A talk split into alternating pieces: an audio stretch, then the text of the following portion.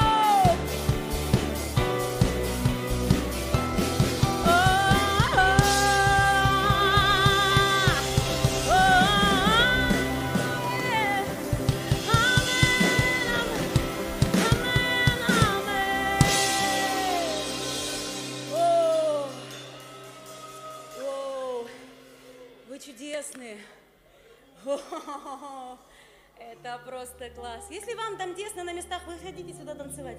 Или сюда. Мы ждем вас, правда? У нас все в свободе. Поехали.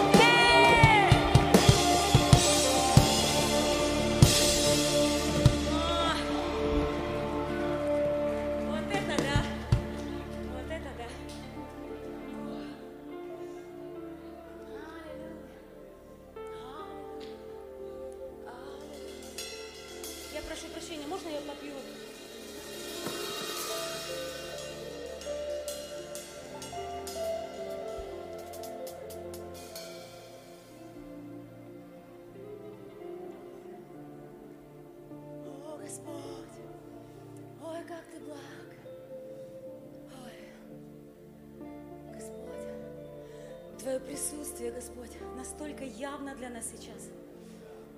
О, Господь, твори сейчас, делай все, что хочешь. Наполняй, исцеляй, освобождай.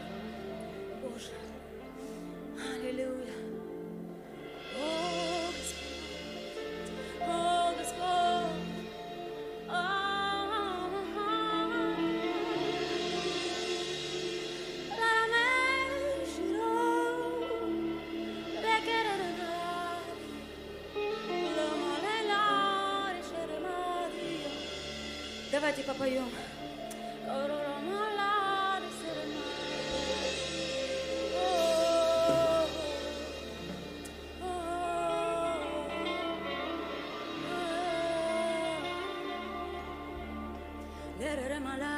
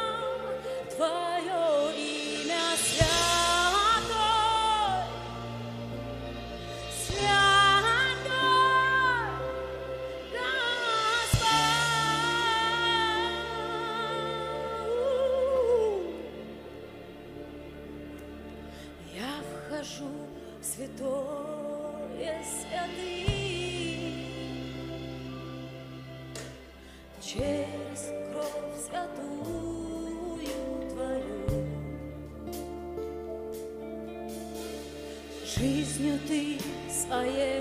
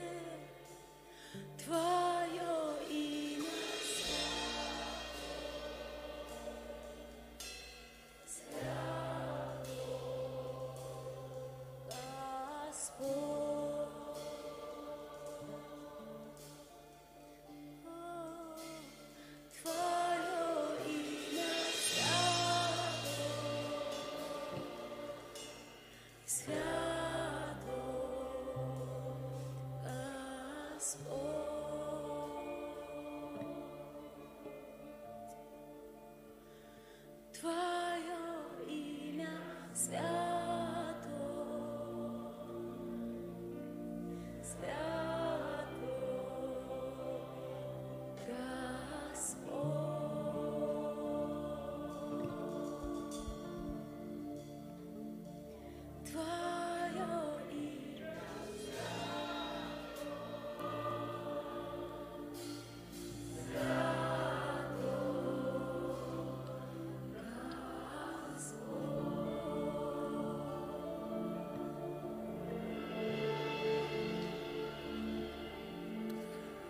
Аллилуйя. Дух Святой, мы приветствуем Тебя. Мы благодарим Тебя за этот святой момент. Мы в Твоем присутствии. Делай то, что Ты хочешь. Делай то, что Ты запланировал. Делай то, что Ты ждал, что будет с нами происходить. Пусть Твоя слава, как эта мантия, опустится сейчас на нас.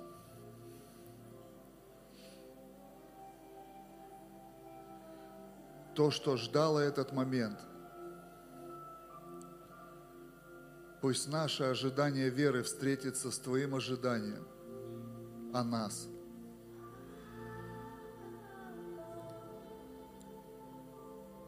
Я ждал этот день, Иисус.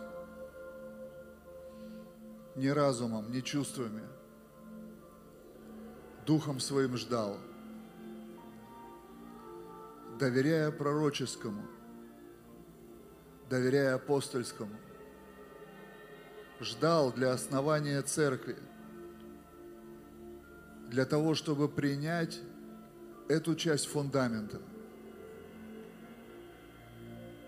на чем церковь будет стоять тверже, расти выше, распространяться шире. Пусть опустится эта мантия, человека Божьего. на всех, кто ждет, и на тех, кто неожиданно это получит. Kelalamushalele.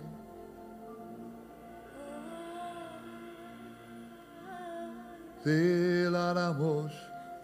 Salamololomosade.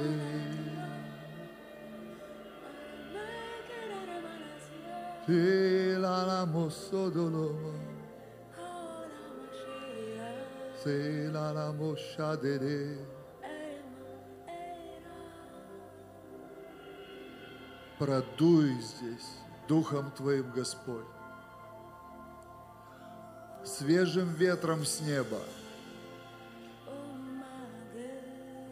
Пусть не устоит ни один грех. От тайных моих очисти меня.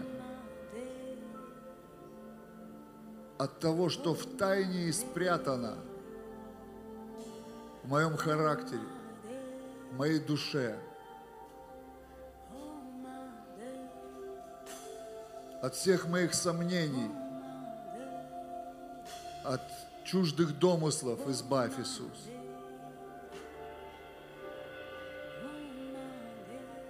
напои этим чистым словесным молоком. Эль-Шадай. Пусть истина сейчас станет сладкой для нас.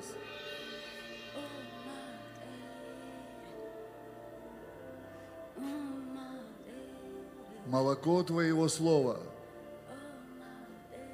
станет сладким и желанным.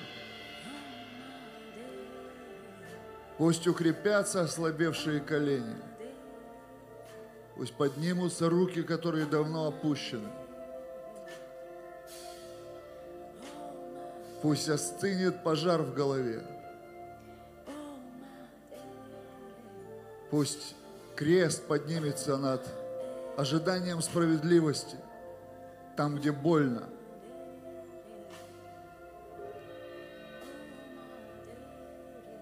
Пусть придет голос от Сиона. Пусть от красоты небес поднимется ветер. Ветер благодати, силы и огня Святого Духа. Господь, мы снимаем с себя эти ветхие одежды сейчас. Снимаем с себя наряды плоти то, что раньше было нашей гордостью, то, что раньше было нашей человеческой славой, мы снимаем с себя. Как говорит Твое Слово, снимаем, чтобы переодеться. И пусть это царская мантия, пусть ангелы принесут ее сейчас и оденут ее на наши плечи. Дай нам почувствовать это, увидеть в Духе Твоем. Пусть наше достоинство сейчас будет поднято Тобой. Дай нам принять то, что теряли, или то, что оставляли, уходя. Достоинство – носить Твою славу. Достоинство ходить в Твоей славе. Достоинство демонстрировать Твою славу. Пусть придет этот Дух Божий. Пусть Твоя слава сойдет.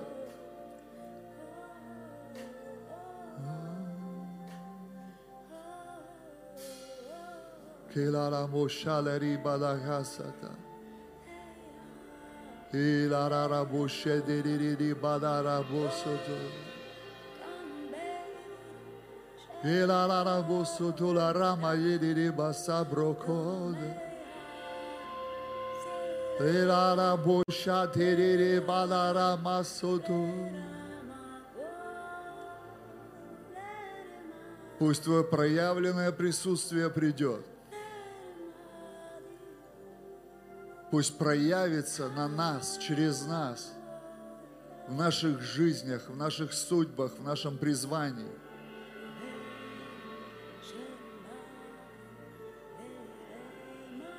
Пусть проявится то, что не допускал наш разум. Tila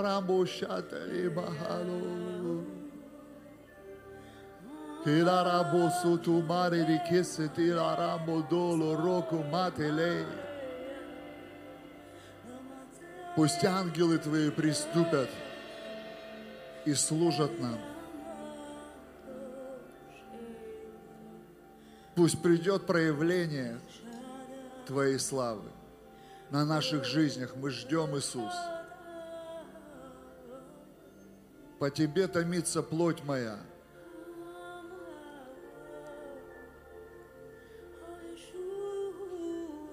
Моя душа жаждет Тебя. Мои эмоции жаждут Тебя. Мой разум жаждет Тебя. Мой дух истомился по голосу Твоему, по реальности Твоей, которая затмевает всю реальность, осязаемую нашей плотью. Просвети очи сердца нашего, чтобы нам видеть это безмерное богатство, приготовленное Тобой для святых Твоих. Пусть наше сердце начнет видеть Тебя. Пусть наше сердце начнет видеть приготовленное Тобой. Пусть придут эти глубокие перемены, перемены от Духа Божьего, чтобы мы не остались прежними. Я почитаю за честь, Господь, быть в этом моменте истории. Я почитаю за честь принимать это от Тебя сейчас. Я отдаю дань вере этого дома.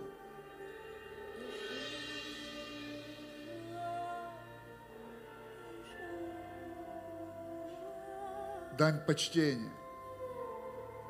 Спасибо за щедрость Духа. Спасибо за щедрость веры. Спасибо за щедрость семени. Спасибо за то, что было здесь вывешено для нас. Аллилуйя.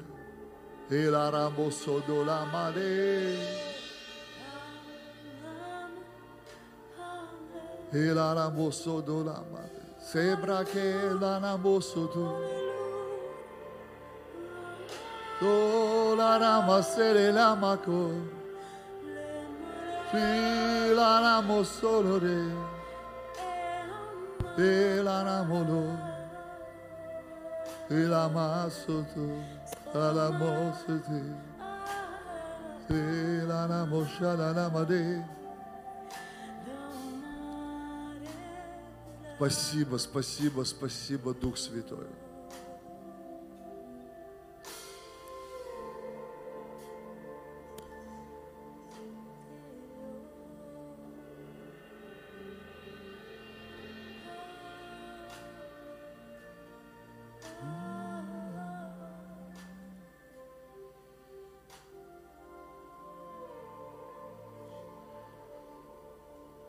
Утишь всякий шторм. Останови всякое безумие, бесчинство.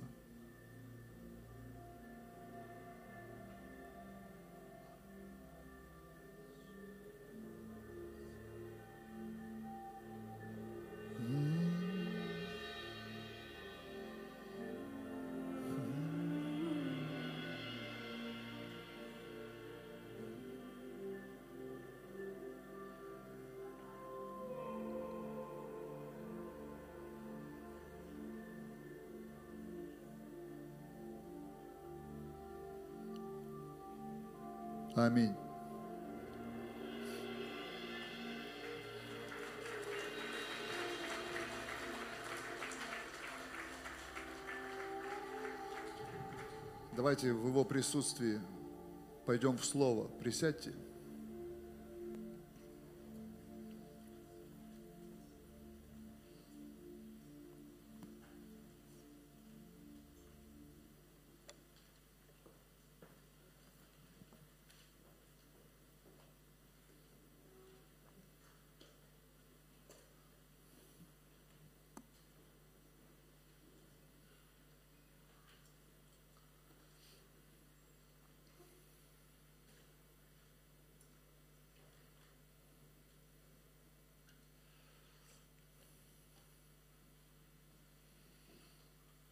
Я буду проповедовать о ширине нашего сердца, о расширении нашего сердца. Вчера мы говорили о расширении нашего ума, что Бог дал Соломону обширный ум. Обширный ум. Ум, который шире холодильника,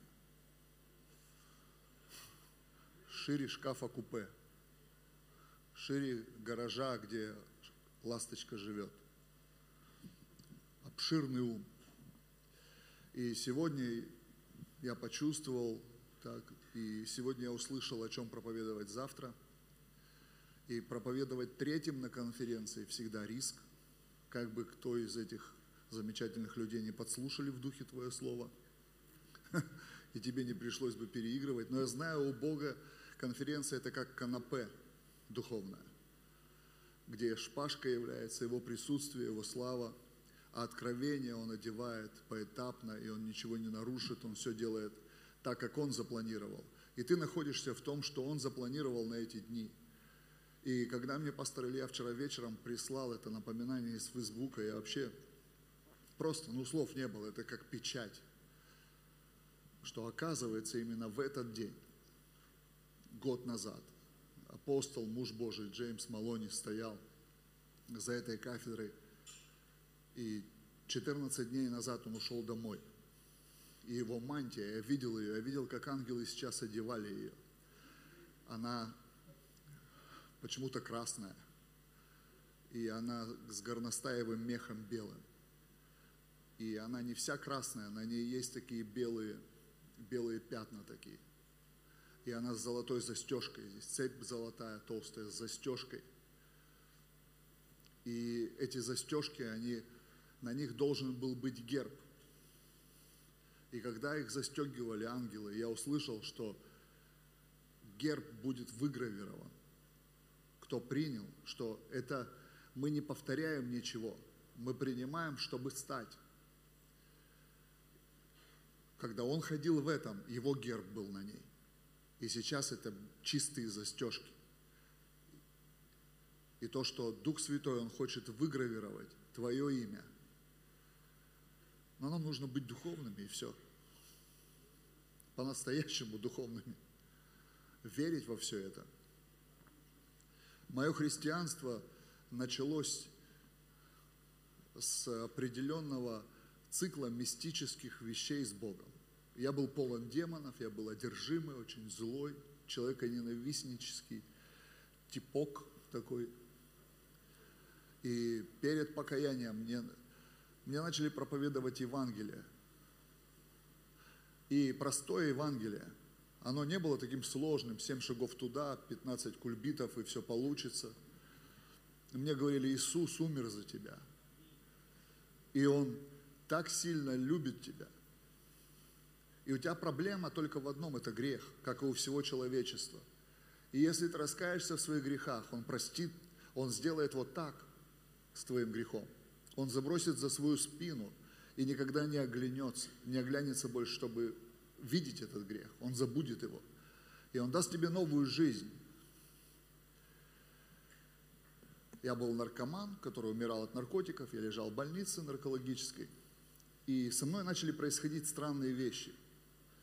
Ночью, когда все спали или пытались спать, я лежал, и у меня слезы текли. Мысль просто убивала меня это. Бог меня любит. Я не мог представить, что эту тварь может кто-то любить. Что даже мама, она говорила, лучше бы ты умер. Мы бы просто поплакали раз в год на твоей могиле, нам бы было легче. Меня никто никуда не ждал, и мое тело умирало. Я вообще невероятным образом каким-то крайние два года жил, потому что врачи мне оставляли 60 дней жизни. Необратимые процессы шли в теле. Ни почек, ни печени, уже ничего этого не было. И по сути я уже просто приближался к агонии. Но по какой-то причине, ну я знаю эту причину, естественно, Бог дал мне в руки Евангелие, ничего не понимая, как уверовать, если нет проповедника? Как проповедовать, если никто тебя не пошлет? Я читал Евангелие, ничего не понимая. Но даже слово, не открытое духом, оно остановило смерть. И я не умирал. Не через месяц, не через два, не через год, не через два.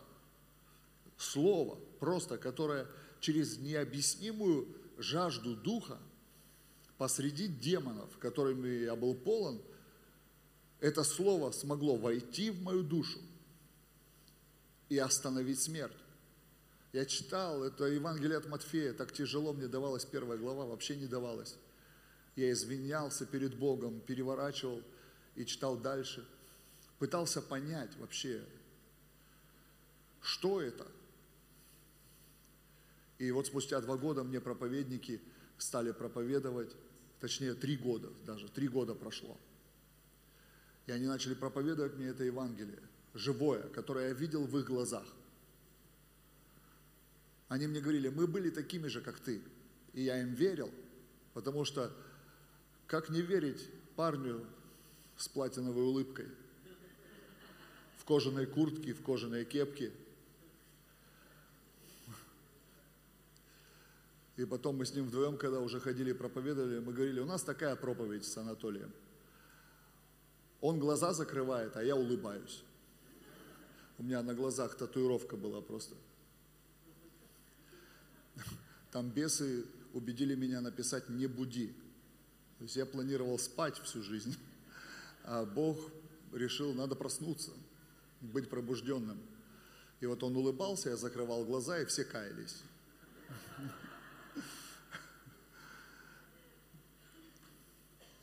И я был на одном оккультном сеансе в этой больнице.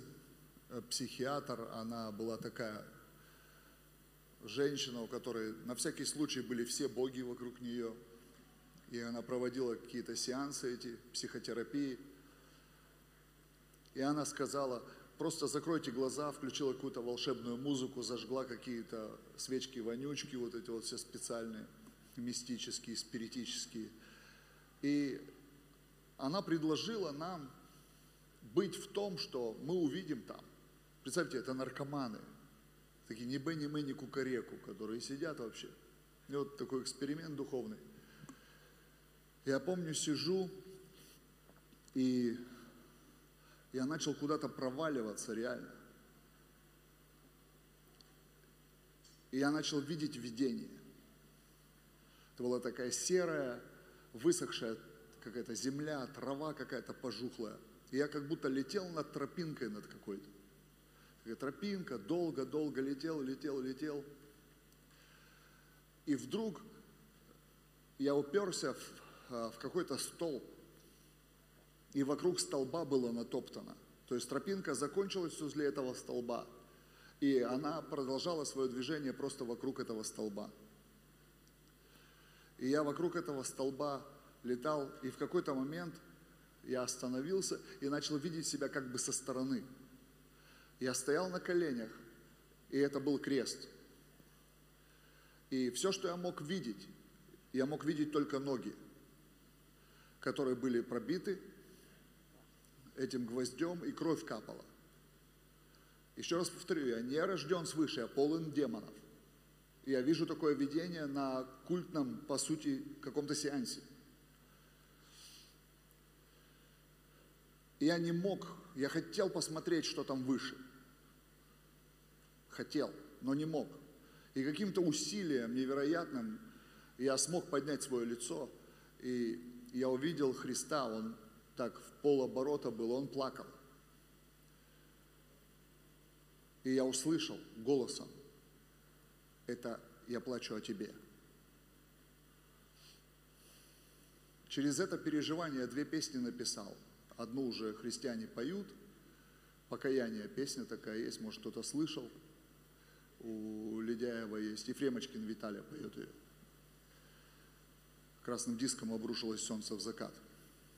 И есть вторая песня, она написана, но пока не реализована. Она как раз об этом переживании. И потом вдруг этот голос вот этой женщины, она говорит – вы, встретить, вы можете встретиться в этих ваших переживаниях со своим проводником, с тем духовным существом, которое поведет вас дальше по другой жизни. Странно, да? И вы можете поговорить с ним. И я вдруг увидел просто голубое небо, такие легкие облака. И я спросил, ты мой проводник? И из облаков появилось слово «да». Я спросил второй раз, а сколько ты со мной будешь? И появилось слово «всегда». Я не рожденный свыше, я не читал Библию, я проклятый, больной, разрушенный, никому не нужный преступник и наркоман. Вдруг получаю такие переживания. Эти ребята, эти проповедники, они сказали мне, слушай, приезжает такой муж Божий, Карл Густав, и он обязательно помолится за тебя. Мы вот взяли билет пригласительный, там вход по пригласительным, и мы приедем за тобой, заберем тебя на это служение, и Бог тебя освободит от наркотиков через этого проповедника. И они сказали, это будет вот в такой-то день, в четверг, по-моему, или в пятницу. И тогда Карла Густава не пускают в Россию. Я не знаю. Просто за мной не приезжают. И я сижу, и весь ад пришел. И Богу ты не нужен. И я день жду, второй, третий, четвертый, пятый, никто не приезжает. И потом приезжает этот проповедник, евангелист молодой, и говорит, знаешь, Проповедника этого не пустили в Россию. Но мы сейчас, я договорился с главным врачом этой больницы, и мы возьмем, если ты хочешь, мы поедем сейчас на служение. У нас в церкви есть служение для наркоманов. Поехали, если ты хочешь. И он мне ничего уже не обещал. Знаешь, люди иногда, у людей нечего тебе сказать, но верен обещавший верен тот, кто стоял над всем этим. И когда меня привезли в это собрание, и там было, может быть, полторы сотни ребят, которых Бог от наркотиков освободил. И там не было такое вот красивое прославление. Там было одни какие-то клавиши дешевые. И было холодно и грязно. Это было 24 октября 2001 года. И это был актовый зал бывшего завода телевизоров, которые все вокруг снесли, остался это какое-то здание старое. И там были двое ребят, которые знали меня. Один из них сейчас пастор, и он молился, стоял так, я не верю, Бог, что ты его можешь спасти. А вторая девушка, она молилась с одним открытым глазом. Что она не думала, что я мог прийти к Богу, она решила, я буду бодрствовать не только духом, но и телом, чтобы не обнищать, чтобы кто-то обогатился ее нищетой.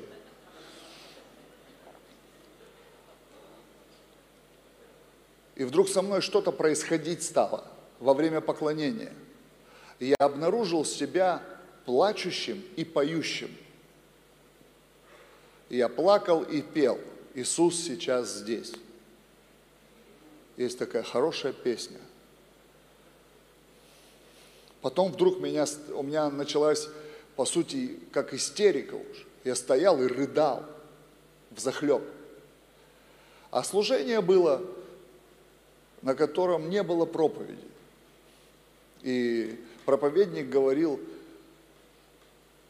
я не могу остановиться, давайте будем молиться на языках, Бог делает что-то великое сейчас.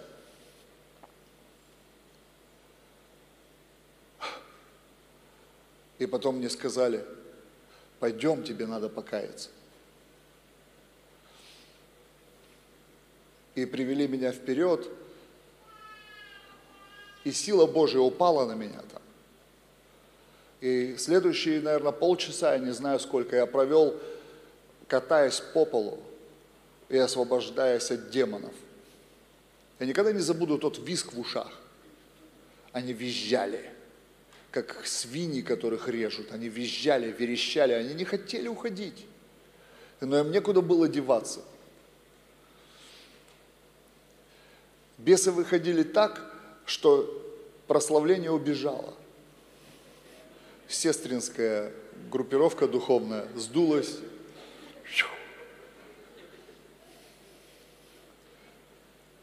Они рычали, визжали. Но сила Божья выдавливала их из меня, перст Божий. Зашел в мой дух и щелбаном вот так вот вышибал этих чертей из моей души. Я потом, у меня где-то видео есть, кто-то, оказывается, снимал на какую-то мыльницу в 2001 это чудо. Где видно, как Дух Святой физически наполнял меня, физически. Это вот так вот было прям. Дух Святой, он просто вошел. Я стоял как пьяный, меня подняли там. И вот так вот стоял. Я не понимаю христиан, которым сложно поклониться Богу. И меня в таком состоянии просто увезли обратно в больницу. Пьяного в духе, крещенного Духом Святым, говорящего на иных языках, не зная доктрину об языках, пережившего освобождение от бесов, не зная вообще, что там с ними делать. И первое утро, когда я проснулся, я пошел молиться – мне сказали, надо утром молиться. И я думаю, ну да, надо идти молиться. Я сел в этой комнате, и там парень один спал за столом. И я начал молиться. Ну как? Я не умел молиться. Я просто что-то сказал, Бог, я вот помолиться пришел. Типа, давай это сделаем. что-то там, там полепетал. И вдруг сила Божья сошла. Так, что меня качало на этом стуле. Я сидел и говорил, как Гедеон, наверное, говорил в своем поточили, Бог, если это ты, докажи мне. Какое тебе еще нужно доказательство, чувак? Ты когда вчера приехал в больницу, ты собрал всех нариков и сказал свою первую проповедь. Вам всем надо покаяться, Иисус живой а теперь пожертвование.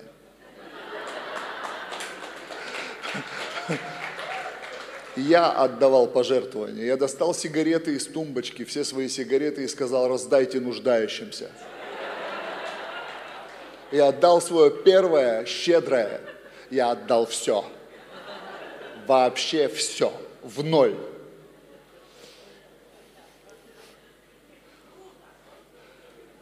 И слава Божья сошла, и с хрустом согнула Диффенбахию, которая стояла в такой банке цинковой большой на подоконнике, с хрустом согнула ее ко мне на стол. Я за столом сидел, и на подоконнике Диффенбахия стояла такая, два ствола в три пальца толщиной. Знаете, Диффенбахия, пальмочка такая. Где-то вот такого роста она была. И с хрустом согнулась дугой ко мне на стол. Я испугался, думаю, ничего себе, что натворил я выгнуть ее не смог, ушел потихоньку. Ну, по старой схеме, не пойманный, не, не гнул. В обед ко мне этот парень подбежал, плакал. Я хочу покаяться, прости меня, я не спал, я все видел.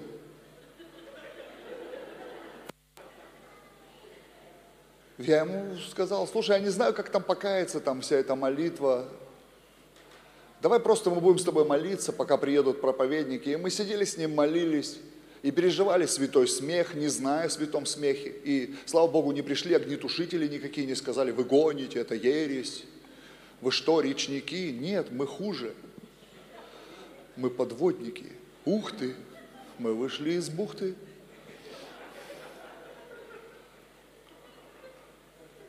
Мы просто говорили, Иисус, и присутствие падало туда. И я с утра до вечера проповедовал. Врачи вообще не понимали, что со мной происходит, потому что они написали в моей медкарте бесперспективен к излечению. Моя мама привезла мне апельсинки и сигареты, и я сказал, мама, все, я больше не курю, Иисус меня спас, мне не нужны сигареты. Она плакала. Она просто думала, что надо больницу сейчас поменять.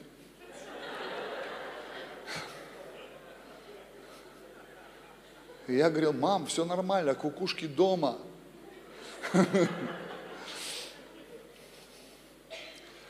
И в конце недели все пришли к Иисусу, кто был в той больнице. Когда я уезжал оттуда, дембельским аккордом было покаяние все, всех, кто там был. И я поехал служить Богу. Служить Богу навсегда. Рождение свыше не предполагает вариантов. Рожденный свыше не только не грешит, он становится праведником от Бога по вере. А праведность дает любовь к правде. И надлежит исполнить всякую правду, как сказал Иисус. Правду, которая открыта в Евангелии. Потом так смешно получилось. Однажды меня пригласили туда на работу, в эту больницу. Главный врач оставил меня после проповеди и сказал, мы хотим, чтобы ты работал здесь официально. Я говорю, простите, не могу. Я служить Богу буду. Ну, не то, что мне там западло. Я просто пообещал Богу, что я буду служить Ему. И он мне сказал на это, послушай, ты будешь трудоустроен, но просто приезжай и проповедуй. Знаешь, как Бог приклеил мои ноги к этому месту.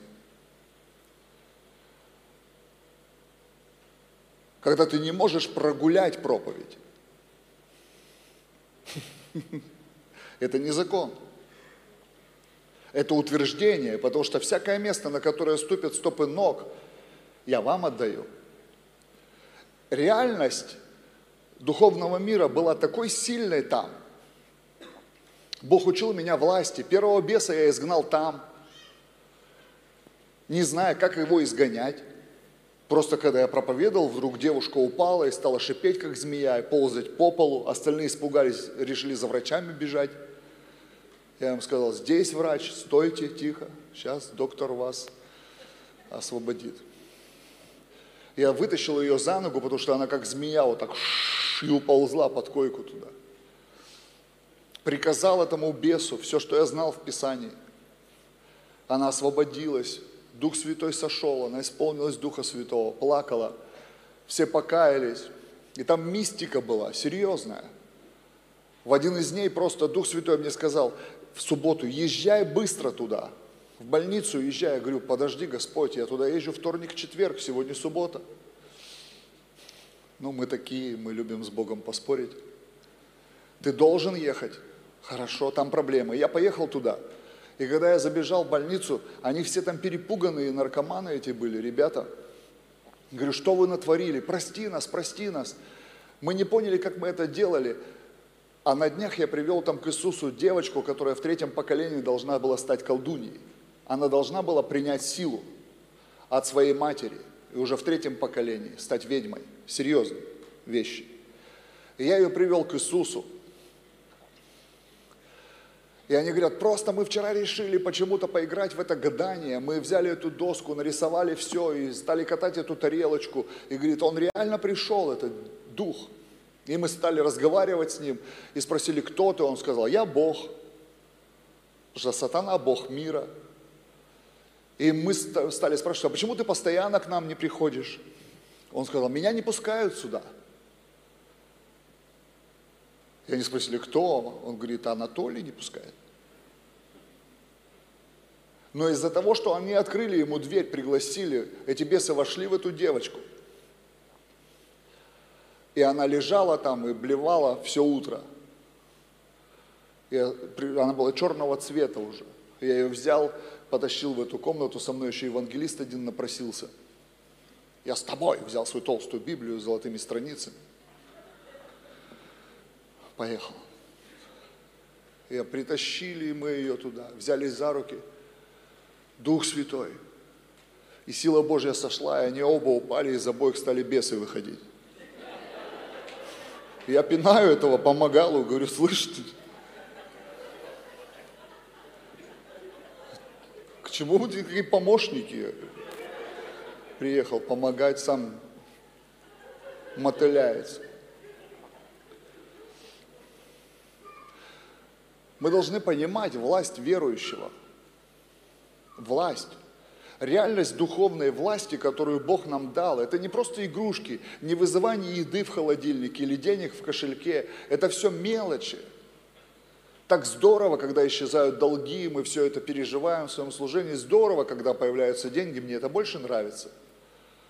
Замечательно, когда происходит все, что касается нас, но наша территория – это не церковь, потому что в церковь мы приходим один раз в неделю, но мы семь дней в неделю там.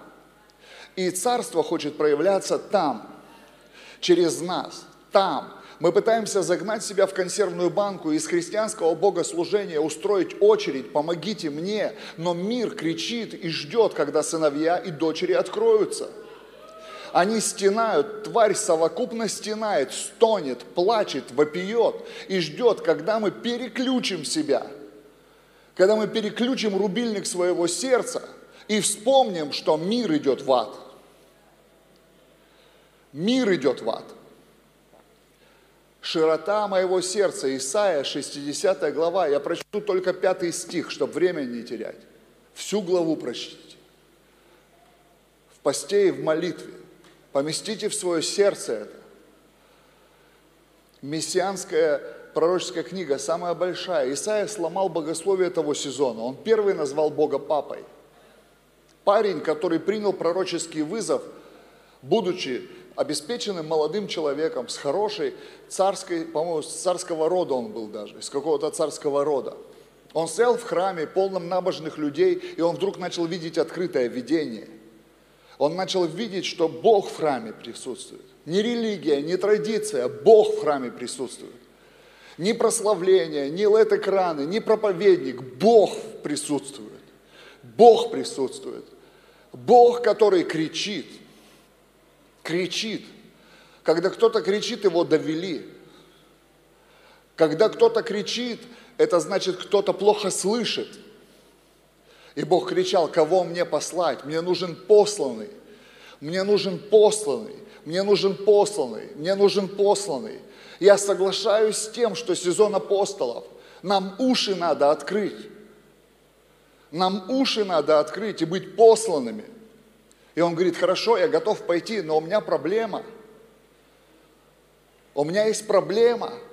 Бог говорит, это не проблема, если ты пойдешь. Не проблема, если ты пойдешь. О, я столько лет исцеления не могу получить. Это не проблема, если ты пойдешь. О, я не могу прорваться в финансах. Это не проблема, если ты пойдешь. Я не могу замуж выйти, жениться не могу. Это не проблема, если ты пойдешь. Аллилуйя. Он быстро сказал ангелу, ангел взял уголь, и все, проблема решена. Проблема решена, иди. Иди, проблема решена. 60 глава Исаия, 5 стих.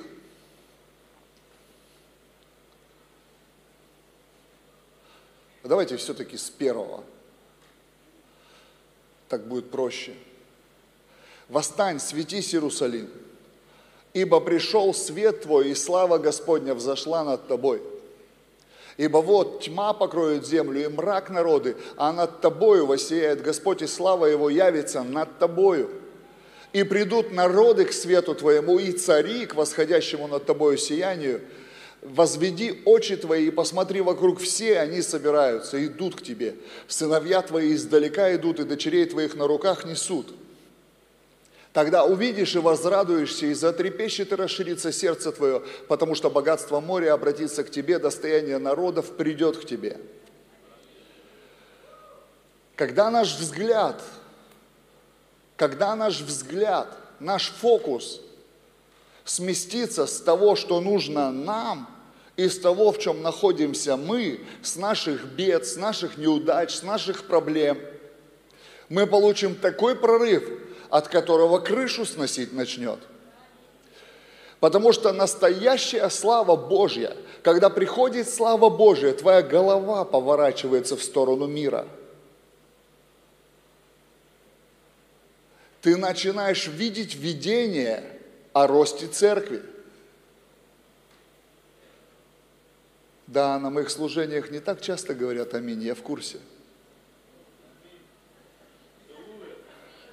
Потому что мы всегда приходим вот в этот момент, когда все молчат, как рыба об лед. Если мы говорим о славе Божьей, а это церковь славы Божьей, то я абсолютно убежден, что на этом месте Бог хочет повернуть наш взгляд на тех сыновей и на тех дочерей, которые еще в пути, которые еще не дошли. А как они придут сюда? Когда наше сердце расширится. Когда наше сердце расширится.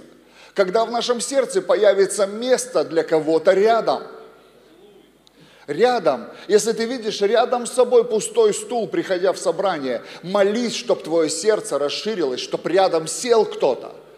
И сделай все, чтобы он сел. Или она, или они. Когда ты будешь видеть это открытым взглядом. Я был студент библейской школы. Нищий. Все вещи влезали в пакет, пакет в карман – Я приехал на утреннюю молитву, и Юля моя молилась. Тогда еще не моя была, ну как, она думала, что еще свободна. Я уже все решил. И вдруг Дух Святой побудил ее дать мне микрофон, чтобы я молился. И Дух Святой сошел очень сильно в то, в то утро. Я начал молиться, я начал слышать этот текст. Я молился из этой главы и пророчествовал, сам того не понимая, что пророчествую в наше служение. Мы еще не были женаты, и у меня еще не было служения, я вообще не собирался служить в этом городе. Я думал, отучусь и уеду в Красноярск, в свою родную церковь. Но Бог начал говорить со мной после этой молитвы. Ты должен остаться здесь и исполнить то, что я тебе говорил. То, что я говорил через тебя сыновья и дочери придут. Это не будет просто дом сирот. То служение, которое ты будешь строить, это будет служение как дом отца.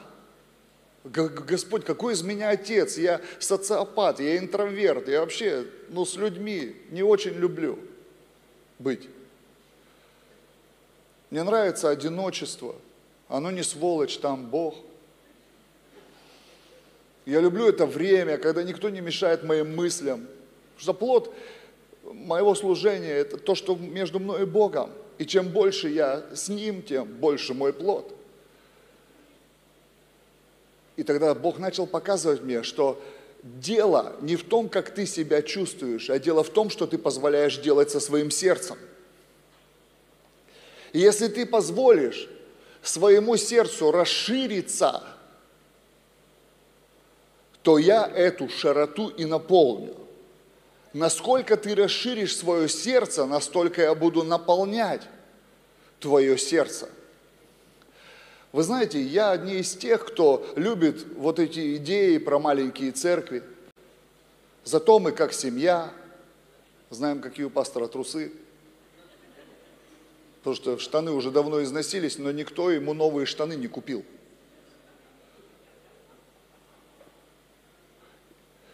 но сострадают. По-христиански, по-настоящему сострадают. Любовь. Мы плачем, пастор, нам так тебе, мы молимся за твои новые штаны. Не надо молиться, надо покупать.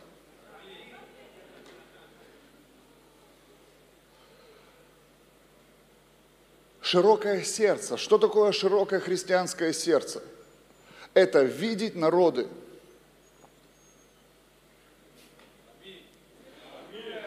но видеть народы невозможно, глядя в кошелек. Видеть народы невозможно, глядя в Facebook. Просто. Видеть народы нужно в присутствии. Видеть, как семья растет. Твое сердце. Твое сердце. Что с твоим сердцем? Что, какой диалог происходит у Бога с тобой? Сегодня христиан нужно мотивировать. Вот это вот коучи еще придумали мы, что нам нужны. Нам нужен до сих пор Дух Святой. Нам очень сильно до сих пор нужен Дух Святой. Церкви нужно вернуть, вернуть крест на место. Христианство – это не сделать себя лучше.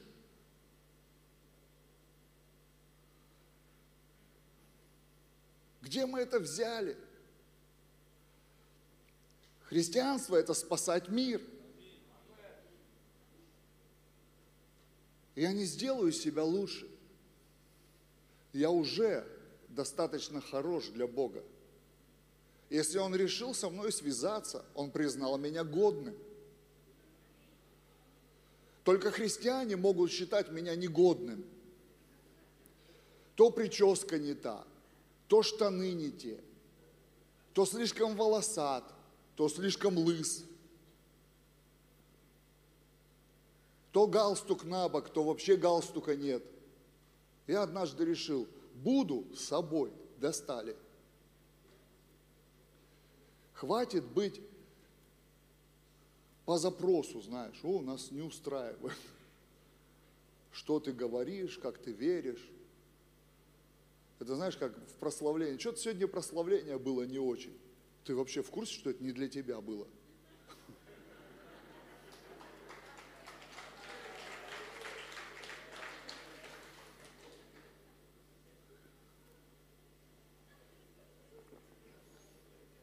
Это не концерт Лепса в Крокусе, где ты должен получить удовлетворение.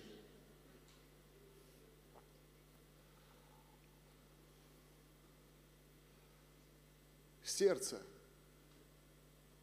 Есть ли кто-то в твоем сердце, кроме тебя? Вот, вот здесь ответ. Вторая часть стиха всех интересует но первое никому не нравится. Если что, я проповедник процветания. За что уже распят, сожжен, четвертован, утоплен, расстрелян, повешен, кем-то, может быть, посажен на кол или кол лосиновый вбит в мое сердце, застрелен серебряной пулей, взорван на петарде самой большой китайской, транклюкирован –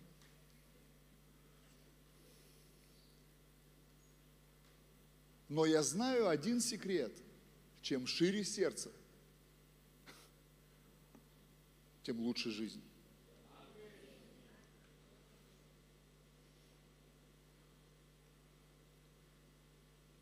А, да. Не очень, да? Алгоритм.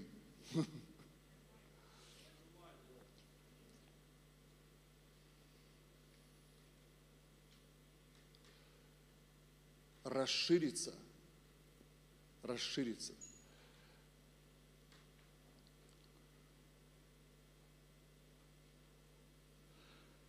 Мне нравится один перевод,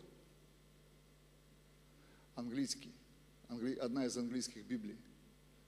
Там написано, рот растянут улыбки. Рот растянут улыбки, а сердце раздуется и лопнет. Рот растянут улыбки, а сердце раздуется и лопнет. Нам нужно пережить разрыв нашего каменного сердца. Разрыв. Чтобы посещение Божие пришло, и чтобы нас проповедь о спасении грешников радовала больше всего – проповедь о жатве, о спасении, об искуплении, о кресте, о посвящении радовала больше всего. Что они от меня опять хотят? Я не хочу служить. Что они меня заставляют? Манипуляция! Манипуляция! Манипуляция!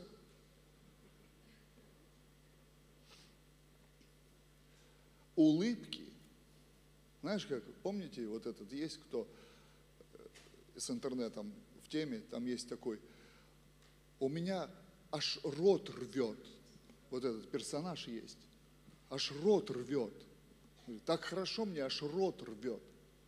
Христиане, нам нужно, чтобы у нас, нас рвал рот Дух Святой в самом конце служения. Знаешь, самая важная часть служения – это когда люди спасаются. Но многих уже нет в церкви в этот момент. А сейчас зимой, знаешь, какое палево еще вот это вот? Ты только к молитве подводишь народ, и звуки начинаются вот. эти.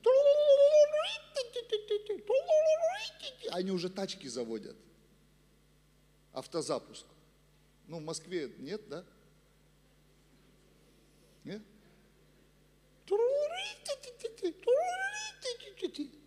Хочется сказать всегда, на беззвучку поставьте, там можно. Но они боятся ставить сигналки на беззвучке, а вдруг кто ласточку от, захочет от, отжать, чтобы она кричала, спасай меня, выбегай быстрее, прогоняй хулиганов. Не хочу в чужой дом, хочу с тобой быть.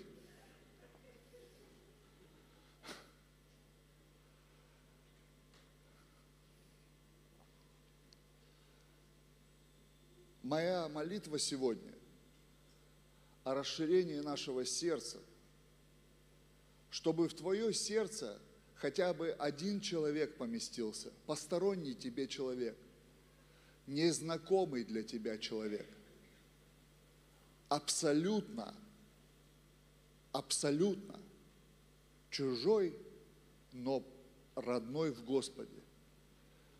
Чтобы ты увидел видение, как церковь наполняется через тебя. Когда я слышу, ну не все могут проповедовать, что за бред? Я прочитал в Библии, ты просто рот открывай и не остановишь тебя. Ну не все могут служителями быть. Где написано? Петр говорит все. Он говорит, каждый служите тем даром, который получил от Бога. В церкви Петра мы бы вообще ушли бы сразу из церкви Петра. Пошли бы в церковь Иакова. Иаков лучше. А Иаков говорит, не делами ли оправдался? А, Иаков плохой, пойдем к Иуде. Иуда говорит, прекратите ругаться. И так далее. К Иоанну, о, Иоанн апостол любви, пошли бы к Иоанну. Иоанн апостол любви, пойдем к Иоанну в церковь. Пришли к Иоанну в церковь, Иоанн валит там вообще. Кто отвергает отца и сына, тот антихрист. Ё-моё, что делать? Откроем свою церковь.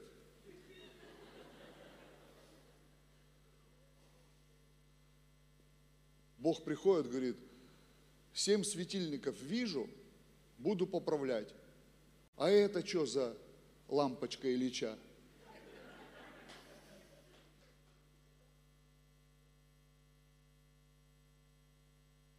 А это настоящая церковь, не то, что у них. Знаете, в том анекдоте, баптист на необитаемый остров попал, и за ним приплывают, там нашли его через 10 лет, смотрят, у него дом он построил и две церкви. Ему говорят, а зачем тебе две церкви? Ну как зачем? В эту хожу, а в эту никогда не пойду.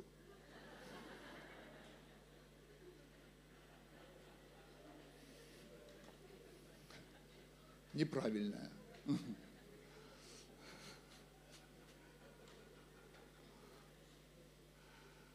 Кто у тебя в сердце сейчас? Есть кто-то? Обнаружь в своем сердце вот это переживание за людей, которые не спасены. Оно не даст тебе покоя. Это переживание, которое Бог поместил в церковь Духом Святым. Переживание за детей, которым нужно вернуться в дом – расширить сердце, чтобы церковь росла. Чтобы как можно быстрее, как можно быстрее нам увидеть другие площадки, как можно быстрее нам увидеть другие конференции. Это не амбиции наши, человеческие. Если Бог пророчески сказал, народы придут, когда слава сойдет, сердце церкви будет расширяться, и церковь будет расти, и расти до уровня народы. Как понять, расширилось ли мое сердце? Евангелие от Матфея, 22 глава, с 36 по 40 стихи. Я возьму еще минут 10, мы помолимся. Я сегодня включил таймер. Далеко не пойдем. Евангелие от Матфея, 22 глава, 36 по 40.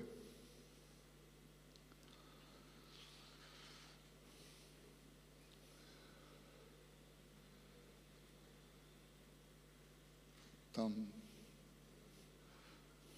что-то произошло. Ага.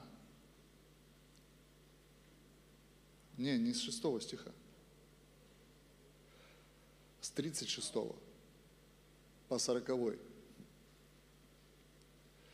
Учитель, какая наибольшая заповедь в законе? Иисус сказал ему, возлюби Господа Бога твоего всем сердцем твоим, всей душою твою и всем разумением твоим. Сия есть первая и наибольшая заповедь.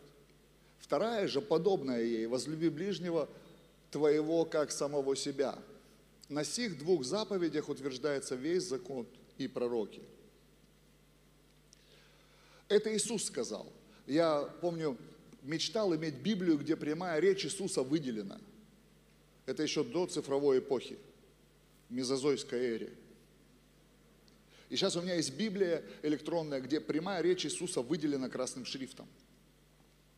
И если я хочу разобраться в каком-то вопросе, четко вот получить доктрину, я ищу, что сказал Иисус на этот счет. И мне уже не нужно искать контекст, там, бла-бла-бла, изучать все эти переводы, хотя я все это люблю. Там такие вещи спрятаны. Синодальный как покрывало для нас стал. Иисус говорит, две заповеди. Все, что Бог хочет видеть в нашей праведности, это две заповеди. Безумно любить Бога и, и любить ближнего. Как? И вот здесь вот собака и умерла. Как там, поп ее любил, но за кусок мяса прибил. У нас с Богом все нормально. Христиане стараются любить Бога. Стараются, да? Жертвуем, поклоняемся, в церковь ходим, Библию читаем, молимся. Но почему у нас сердце не расширяется? Мы себя не любим.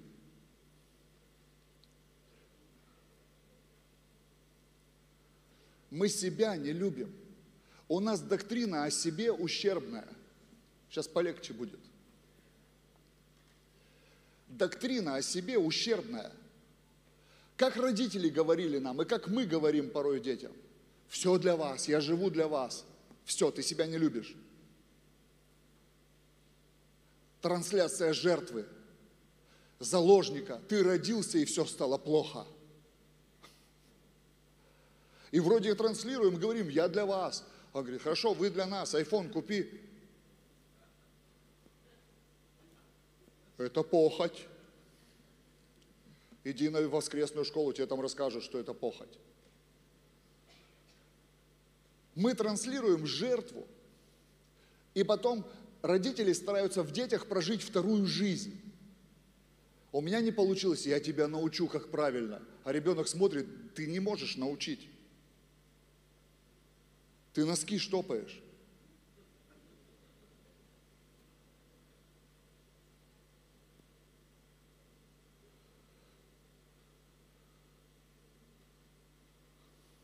Маску стираешь.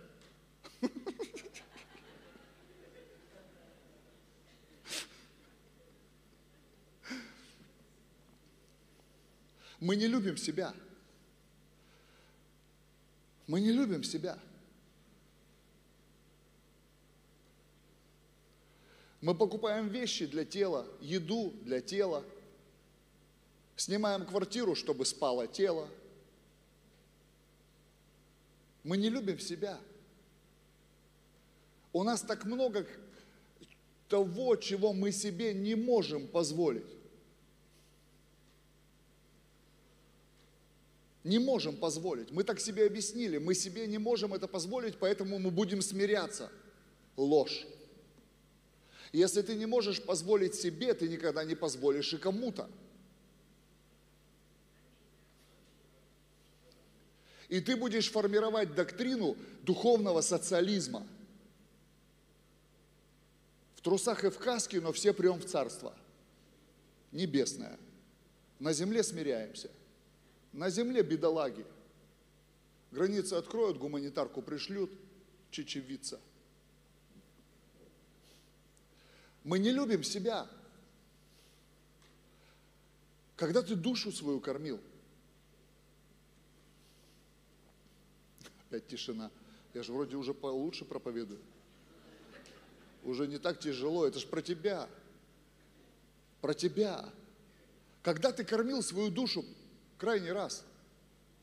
Можешь вспомнить, когда ты душу кормил, конкретно душу? Вот это, помните, душа праздника просит. Классика вот эта советского кинематографа. А давайте, говорит, купим, поедем, говорит, на Кавказ. Помните, комсомольцы собрались. А зачем? Будем жарить шашлык, пить вино. Торчать, говорит, давайте. Нет, не надо. Когда ты кормил себя, свою душу, последний раз, когда ты делал акт любви к себе, акт любви к себе,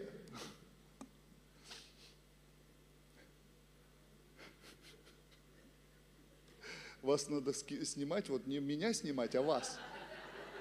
Чтоб YouTube видел не меня, счастливого, а вас. Я всегда искушение, когда я проповедую, беру эту тему, снимать зал. Знаете почему? Потому что мы не понимаем, как любить-то себя можно. Мы же себя, как пастор Денис проповедовал, мы себя гнобим, вот это незавершенная работа. Вот Христос что-то не доделал, и мы себе мучаемся, мы еще недостойны, нам надо стать лучше. Слушай, мои дети передо мной не выслуживаются. Я не просыпаюсь утром, а они не стоят. Мы поклоняемся тебе, святой отец Анатолий, ныне и присно и повсеместно. Владыка нашей микровечности, повелитель кота и хомячка, покровитель. Мы любим тебя, папа. Знаете, что мне сын пишет? Пап, привет, скинь полторы тысячи, у меня что-то деньги кончились. И только потом сердечко.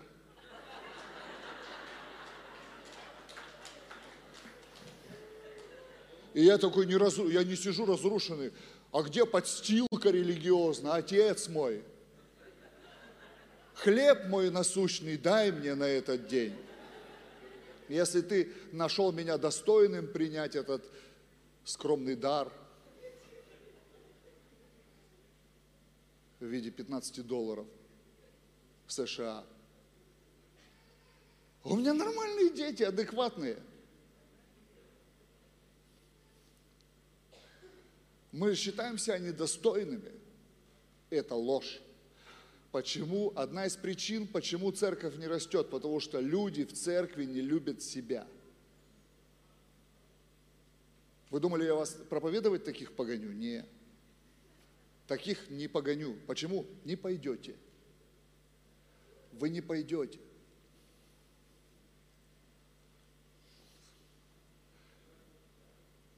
Но когда человек начинает любить себя, у него появляется потребность, приобретенное чувство отдавать. Вот это чувство любви, мы вроде Бога любим,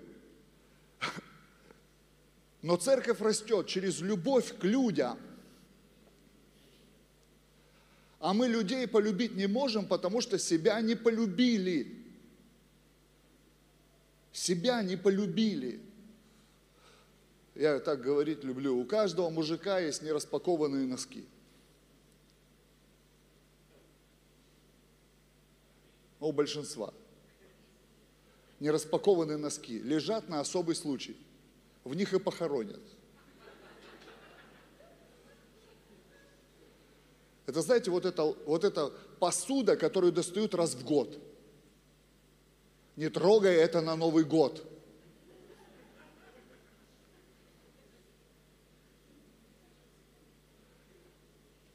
Есть постельное белье, комплект новое, оно лежит, а ты спишь уже на том, где у тебя утром ты не поймешь, где вообще.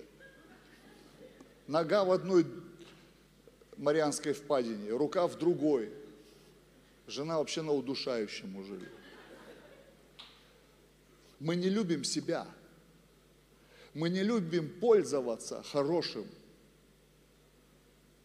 Настоящая любовь, настоящая любовь дает хорошее. Вот мой язык любви – подарки. Юля сидит, я не вру. У меня такой язык любви. Я вот эти вот бла-бла-бла опускаю. Но я не такой человек. Вот мой язык любви. Я люблю машины покупать, дом строить, отпуск хороший оплачивать. У меня как-то, знаешь, проявление. Но я и про себя не забываю. Потому что не полюбив себя, я не могу полюбить никого. И вот эта разборка с самим собой, она самая болезненная, самая болезненная. Когда все бесы приходят и говорят, не ешь это сейчас. Ты не можешь себе это позволить. Это не для тебя. Ты что это такое задумал? Христиане, братья, сестры, любите себя – Пожалуйста.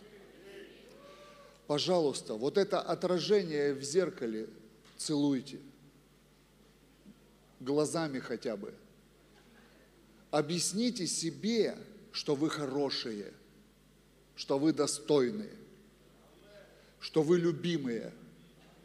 Когда вы разберетесь с собой, вы страстно захотите спасать мир. Страстно и Евангелие будет убедительнейшим.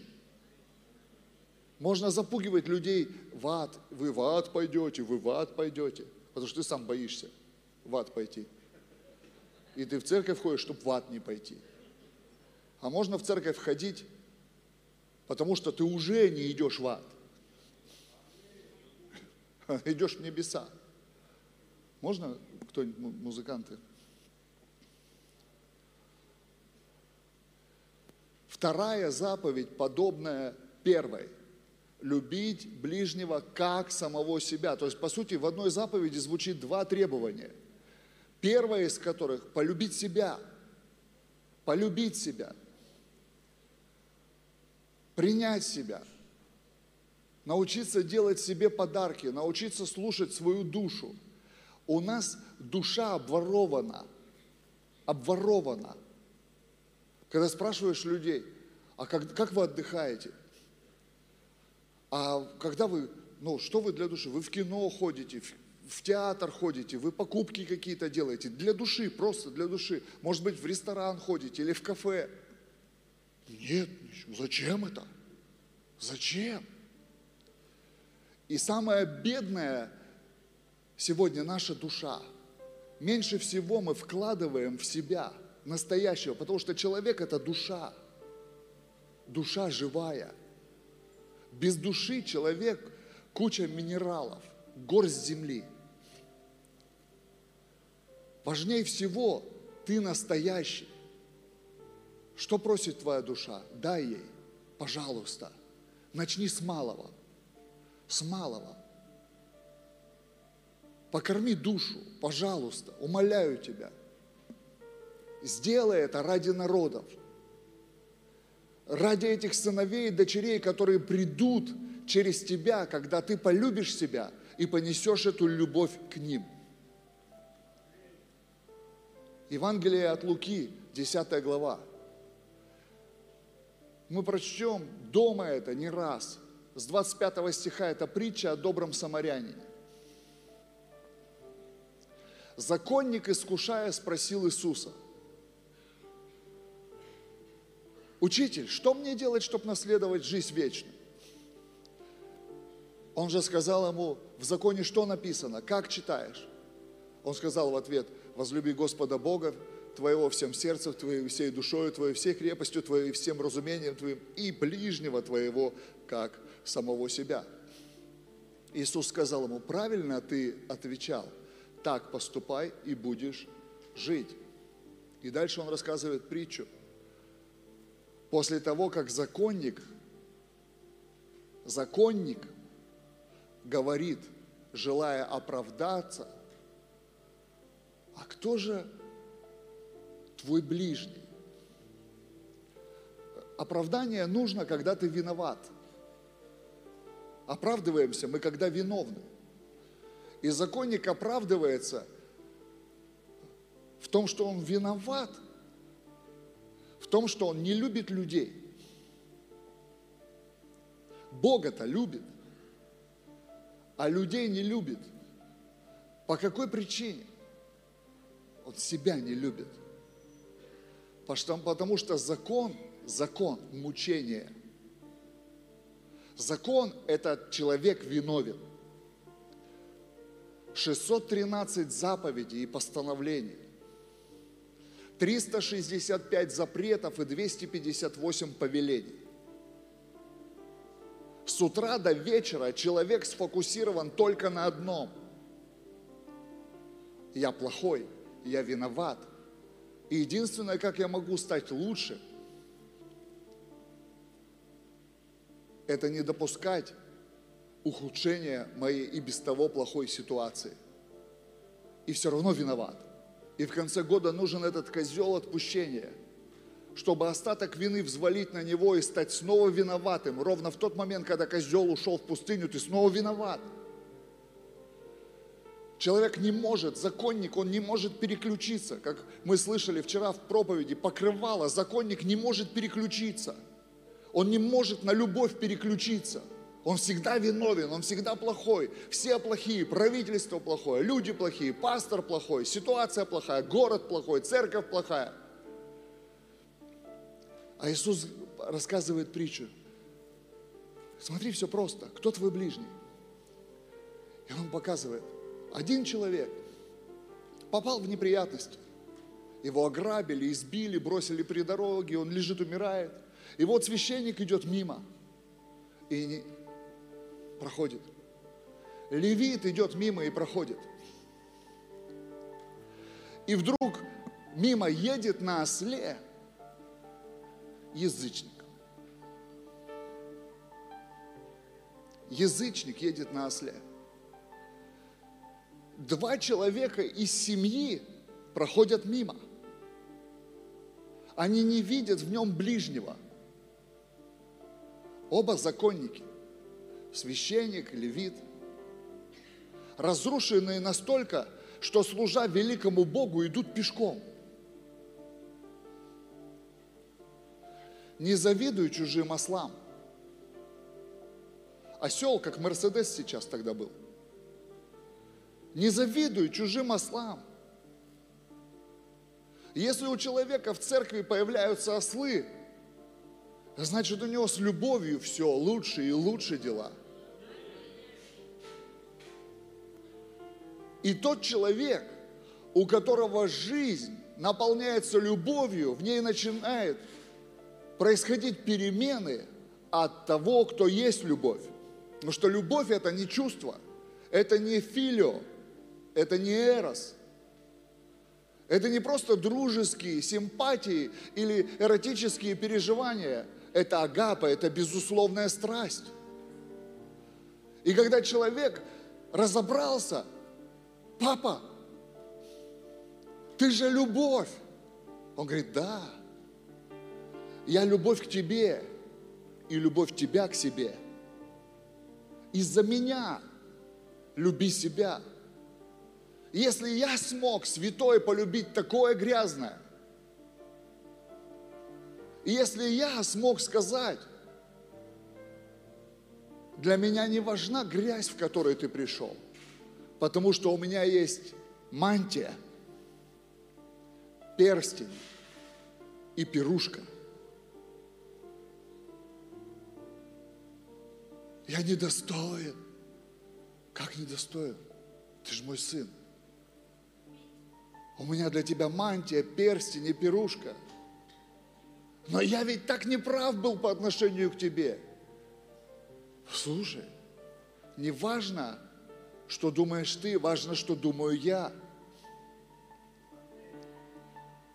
Говорит, пастор, как ты можешь прощать всех этих людей? Я говорю, послушайте, мне даже не надо прощать, потому что я на них ничего не имею.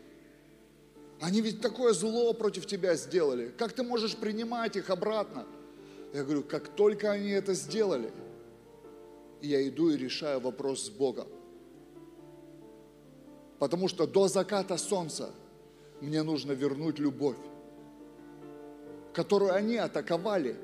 Они не просто атаковали мое пасторство, сан, позицию, они атаковали любовь мою к ним. Как? Сказать вам, что чувствуют пасторы? Вот здесь есть пасторы, мужчины, женщины Божьи. Первая мысль, когда уходит человек, нечестивый такой, он хулит имя Божье, на тебя клевещет. Первая мысль, которую ты ловишь, я что-то сделал не так, я плохой. Да? И, пасторы, я вам послужу до заката солнца. Возвращайте украденную ими любовь к себе. Они атакуют вашу любовь к самому себе. Дьявол использует этих людей, чтобы вы заснули, чувствуя, что вы плохие. Но ведь не вы выгнали их грешить. Верните любовь к себе, чтобы утром проснуться и сказать, Иисус, Он мой ближний. Он мой ближний. Я не буду священником-пешеходом, разрушенным.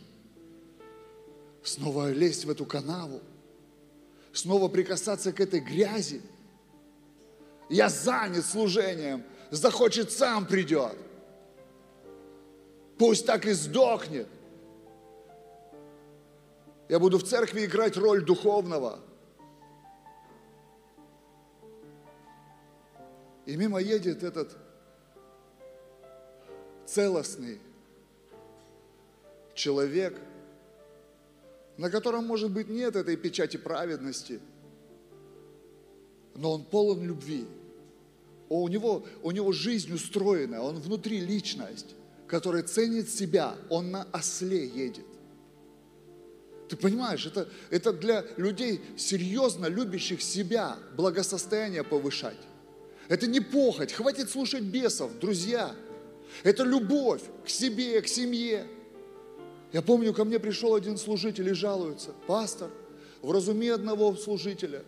Я ему машину подарил, а он ее не забирает три месяца. Я его вызываю, говорю, почему ты не забираешь благословение? Она мне не нужна. Я говорю, а ты спросил у своих детей? Может, им нужна? А ты спросил у своей жены, может быть, ей нужна? Никому не нужна. Я говорю, а может быть, твоей, продать ее и жене купить одежду, макияж сделать, спа-процедуры – в отпуск свозить. Ничего не надо мне. Гордый, разрушенный, не любит себя, не хочет быть выше. Любите себя. Там в канавах ждут исцеленную церковь. Там Там не ждут религиозных маньяков, самоправедных, но разрушенных внутри.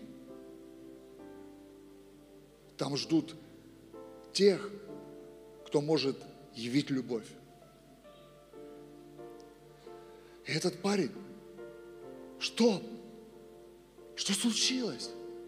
Он слазит со своего осла, достает дорогое вино – начинает промывать им раны. Ты понимаешь, у него было с собой вино. Вино в Библии не алкашка в нашем понимании. Мы настолько разрушены, что мы даже благословение воспринимаем как проклятие. У нас национальная боль. Алкоголь – это демон. Да хоть что демон, майонез еще более страшный демон.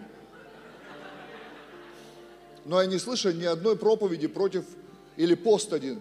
Давайте изгоним майонез из церквей.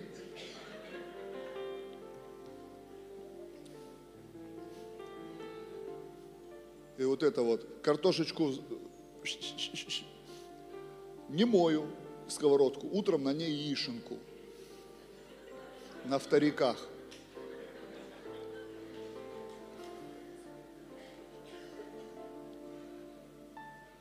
Сосиски состав. Эмульсия из свиных шкур. What is your name? Эмульсия из свиных шкур. Представь, смузи из свиных шкур сделали. Как они придумали это? Свиную шкуру, эмульсия в составе сосисок комсомольских. Прочитайте. Я люблю себя.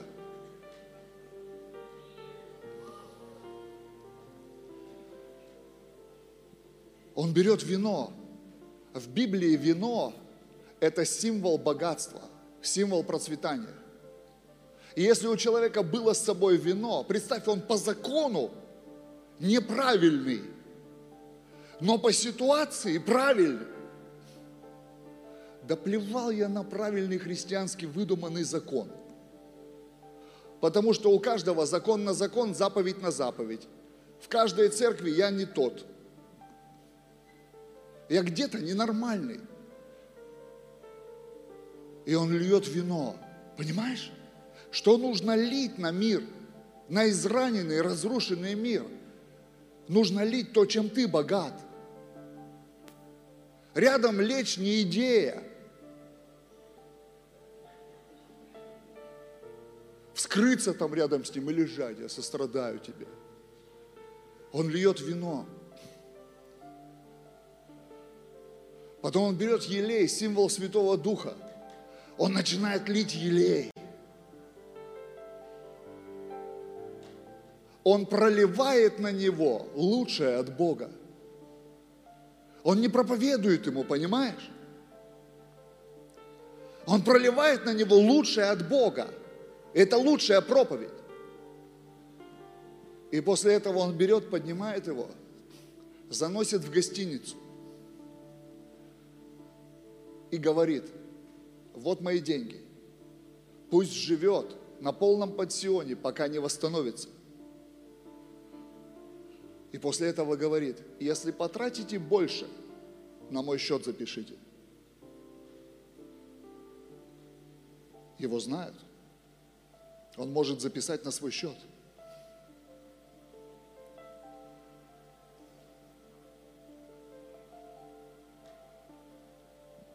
Любовь.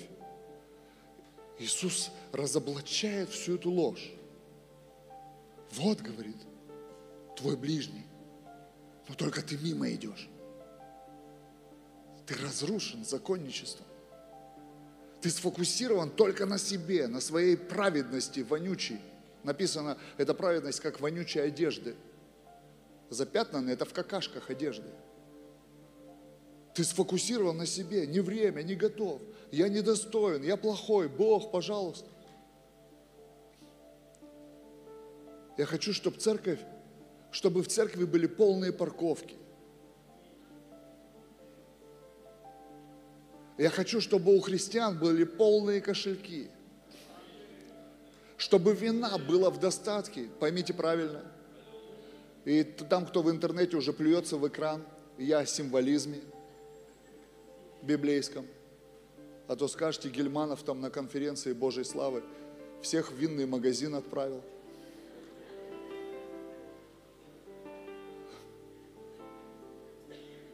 чтобы церкви были, христиане были исполнены из Святого Духа, чтобы елей на голове не оскудевал, чтобы мы, мы были способны из-за того, что мы восстановлены и полны любви к себе, любить разрушенных людей. Когда Бог начал с моей душой разбираться,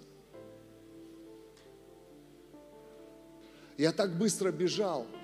Я говорил, Бог, я все понял, но пожалуйста, я все понял, но пожалуйста, дай, дай, пожалуйста, я для наркоманов построю дом. Я мечтаю, чтобы 100 наркоманов было в репцентре, бесплатном репцентре, без замков, без дверей, где только Дух Святой, единственный магнит, который может держать людей.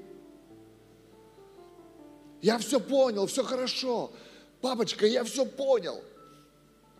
Но я хочу сначала, я хочу сразу. Знаешь, что такое любовь? Когда ты начал себя любить, ты, ты так сильно хочешь себя отдать. Даже быстрее, чем ты еще сам получил. Но из тебя уже плещет эта любовь. У нас квартира была однокомнатная. 18 квадратных метров. Мы построили 650 квадратных метров коттедж. И однажды в нем одновременно было 123 человека. Мои сыновья и дочери. Они пришли издалека, из разных городов и даже из разных стран. Я просто стоял и смотрел в духовное окно это. И смотрел, смотрел, смотрел, как их несут – когда крокодил свирепствовал, этот наркотик, который за полгода до ампутации доводил ребят, я сидел в офисе и видел, как на служение подъезжают машины, из которых на руках выносят девчонок и парней, у которых ноги и руки скрючены из-за этого крокодила, атрофированы. Были месяца, когда мы по 2000 долларов тратили просто на перевязочные материалы – мы выливали свое вино. Мы ничего не имели еще сами, но внутри мы были самаряне. Мы не были внутри законники, не были внутри левиты. Мы самаряне были внутри. У нас еще не проявилась сильно любовь к себе, но она была такой мощной, что проливалась на сотни. На сотни. Елей лился, мы молились, мы изгоняли бесов, мы исполняли их Святым Духом, мы разрушали все эти проклятия, мы проводили служение в Духе Святом. Атмосфера Духа, чтобы была, присутствие. Когда человек приезжал с конспектом, ну-ка, расскажите мне, что у вас за схема, и через неделю писал одно, ничего не понимаю, все делает Святой Дух.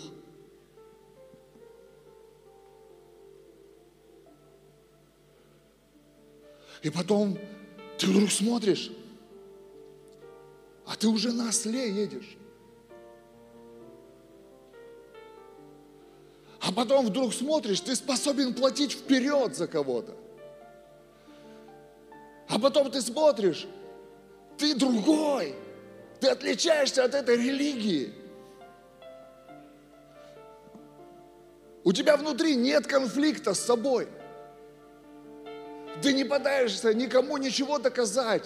И ты не пытаешься себя гнобить с утра до вечера, копая себе. Я всегда так говорю, я в 500 раз хуже, чем обо мне думают, но я все еще любим. Я все еще любим.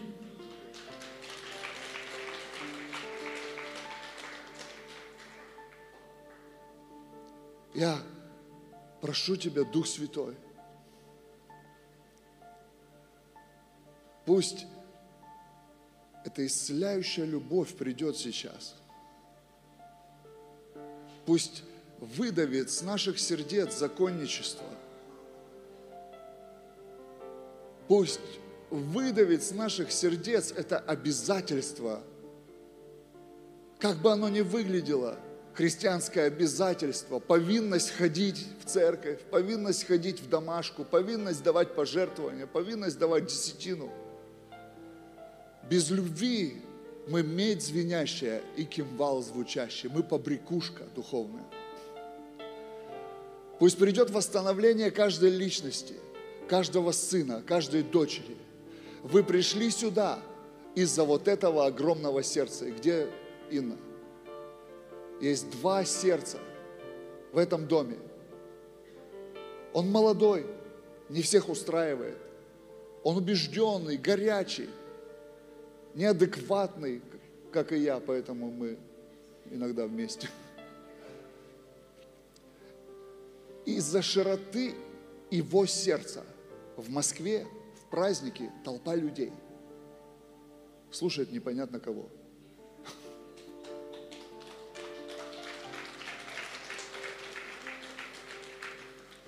Если бы его сердце было микробным, маленьким,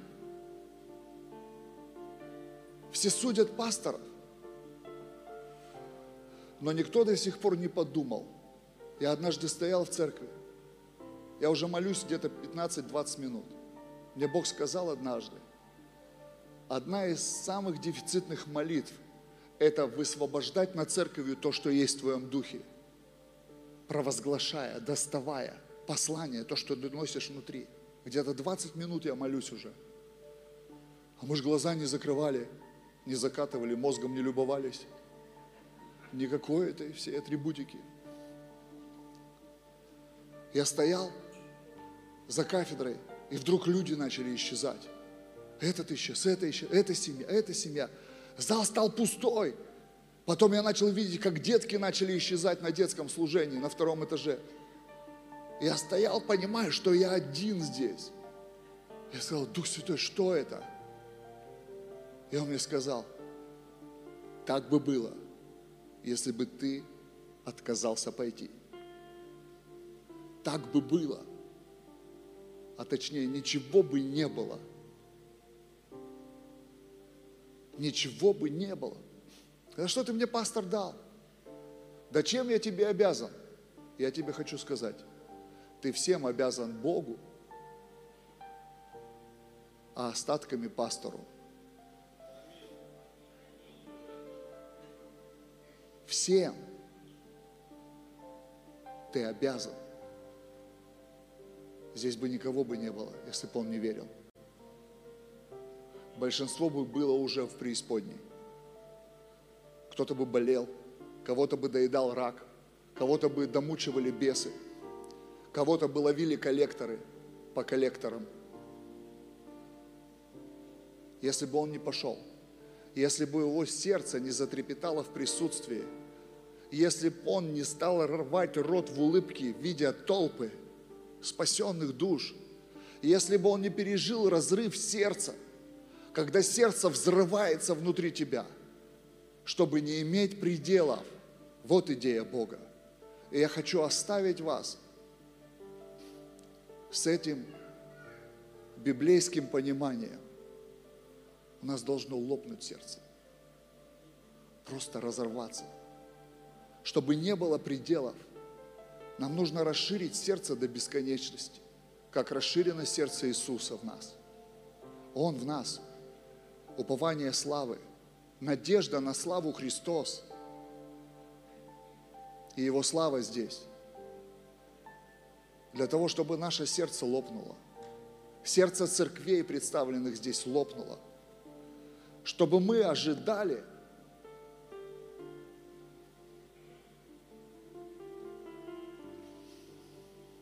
исходя из того, насколько мы целостные. Я люблю себя, правда. Я устал себя гнобить. Я вырос в деноминации, где каждое послание обязывало меня разбираться с собой. Я однажды устал. Я сказал, Бог, это вечная война. Я люблю святость, я люблю измененный характер, я люблю, но ведь ты мне это и так говоришь, когда я в чем-то не прав. Я не хочу виноватым быть всегда. Я не хочу постоянно искать в себе грязь. Может быть, все-таки я хороший. Может быть, все-таки я хороший. А можно я пирожок себе куплю? Я серьезно. Я серьезно. Самсу, с мясом. Покупая продукты в репцентр на всю толпу, так хочется эту самсу с мясом, которую продает потомок Измаила, по- потомку Авраама, а потомок Авраама считает себя недостойным. Самсы с мясом. Понимаешь, Илья? Это не рис сетевуха, самса с мясом. На веретенке пожаренная на рынке. Вонючая. И неизвестно, какое, какие звуки мясо при жизни издавало. Но оно мясо. И внутри тебя купи. А голос левита и голос священника не трожь. Ты не можешь. Это не твои деньги. Это не твой зуб. И не его зуб. Я помню, когда я сломался первый раз.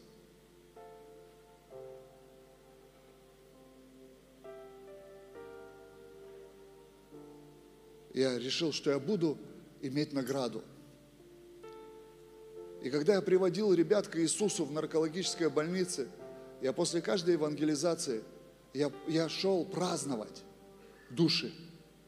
Я покупал себе мороженое за 3 рубля в вафельном стаканчике, где больше стаканчика, чем мороженого. И я очень медленно ел это мороженое. Я говорил, Бог, я праздную. Я любил себя. Я учился себя любить. Сегодня и мороженое изменилось, может быть. Образ остался. Я люблю себя. Я не могу себя не любить. Потому что я если я перестану любить, эти ребята умирать начнут. Я снова уйду в себя. Я снова замкнусь в своем священстве, в своем замороченном левитстве. Я потеряю любовь. Я займусь религией. У меня с Богом останется иллюзия отношений, а сердце вернется в состояние с кулак, где даже тебе места нормального нет. Вот что хочет Дух Святой сейчас. Любовь, совокупность совершенства. Любовь к себе и к ближнему. Пусть вернется вино и елей. Пусть вернется нормальное отношение к себе люди. Пусть вернется ослик, на котором мы поедем. И заметим тех, кому безразличны праведники. Пусть лопнет сердце этой церкви, моя молитва. Илья, пусть лопнет твое сердце. Окончательно, в дребезги. Пусть цифры исчезнут из твоей головы. Я прямо увидел это. Бог хочет убрать цифры. Он хочет, он хочет дать тебе безграничную способность спасать людей. Безграничную. Цифры будут. Это часть Библии. Целая книга чисел есть. Но в твоем сердце их не будет. Это будет в разуме, в ответственности. Но я прошу Бога, чтобы сердце твое лопнуло. Чтобы у твоей супруги сердце лопнуло. Чтобы у вас осталась только улыбка и вселенная внутри для людей. Пусть придет наделение, которое не от меня. Я не могу это дать. На мне этого нет пока. Но у него есть. Пусть у тебя всегда будет, что пролить над народами. Пусть всегда у тебя с собой будет вино и елей. Пусть твой осел раздражает, но будет здоровым, новым на гарантии. Всегда. Пусть у тебя появится летающий осел.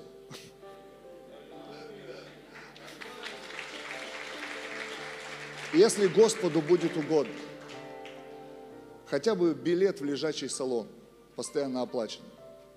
Лежа лучше летать, свидетельствую. Лучше. Себя чувствуешь лучше потом. И в процессе хорошо.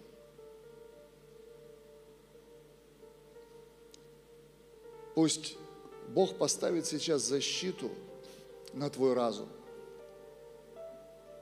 Пусть те ситуации, в которых ад будет кричать, что ты не прав, ты будешь знать, в чем просить прощения у Бога и засыпать в любви к себе.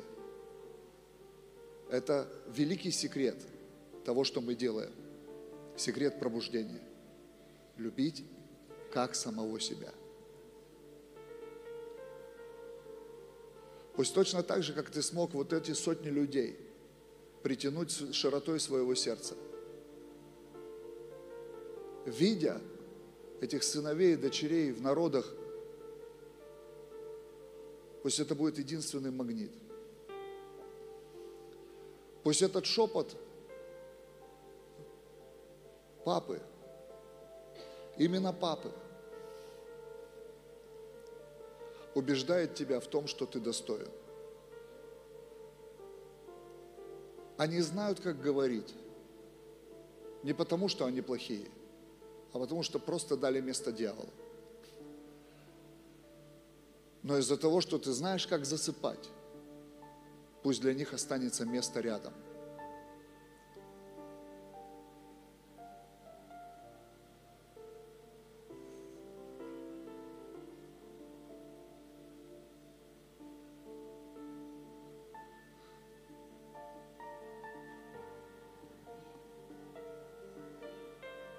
Ты моя вселенная, Иисус.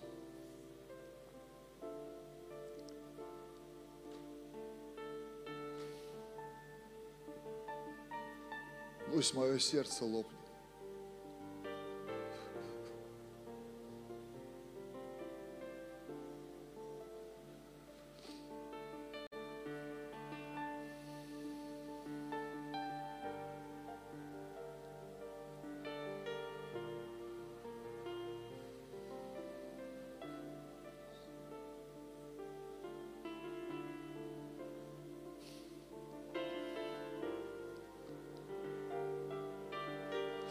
Я приказываю прямо сейчас всякому духу религии, самоправедности и осуждения уйти во имя Иисуса.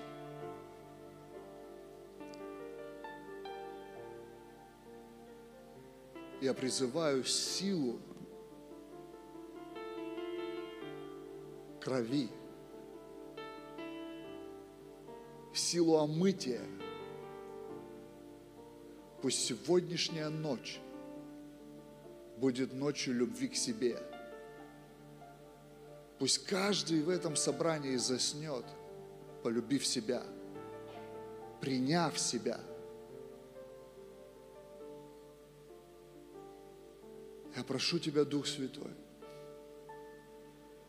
пусть вино наполняет наши каменные водоносы, пустые сосуды, которые стоят в наших домах. Пусть свежий елей придет прямо сейчас. Свежее помазание, помазание для роста церкви через каждого из нас – Церковь полная любви, восстановленные, щедрые к своей душе и к другим душам. Я смотрю на все. Бог, мы 150 тысяч долларов не можем собрать, чтобы человеку операцию сделать. Пожалуйста, Пусть вино вернется в церковь. Способность одного человека вылить на чужие раны. Я сидел, слушал. Пастор Денис собирал эту жертву. Я говорю, Господи,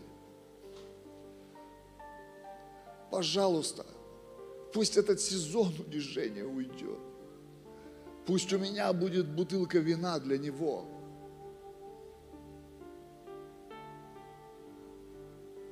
Пусть у меня будет что вылить на моего брата или сестру. Мы как те священники, у которых ничего нет.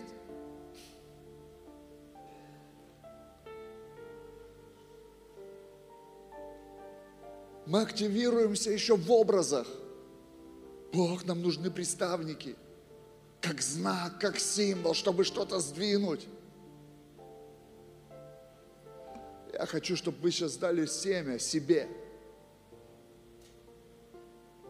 Семя себе. В образе. Как бы вы хотели, чтобы щедрость проявлялась к вам. Мы дадим это пожертвование Богу сейчас. Так, как мы, мы бы хотели, чтобы к нам проявлялась щедрость. Попробуй. Мы все в разных условиях.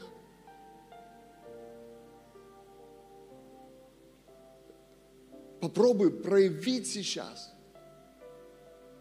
эту щедрость в даянии, как бы ты хотел, чтобы к тебе проявлялась эта щедрость. Как бы ты хотел на себя тратить? Легко, вот так, за раз. Для кого-то это тысяча долларов. Для кого-то тысяча рублей. Для кого-то сейчас просто слезы. Бог, все, что есть у меня, мои слезы.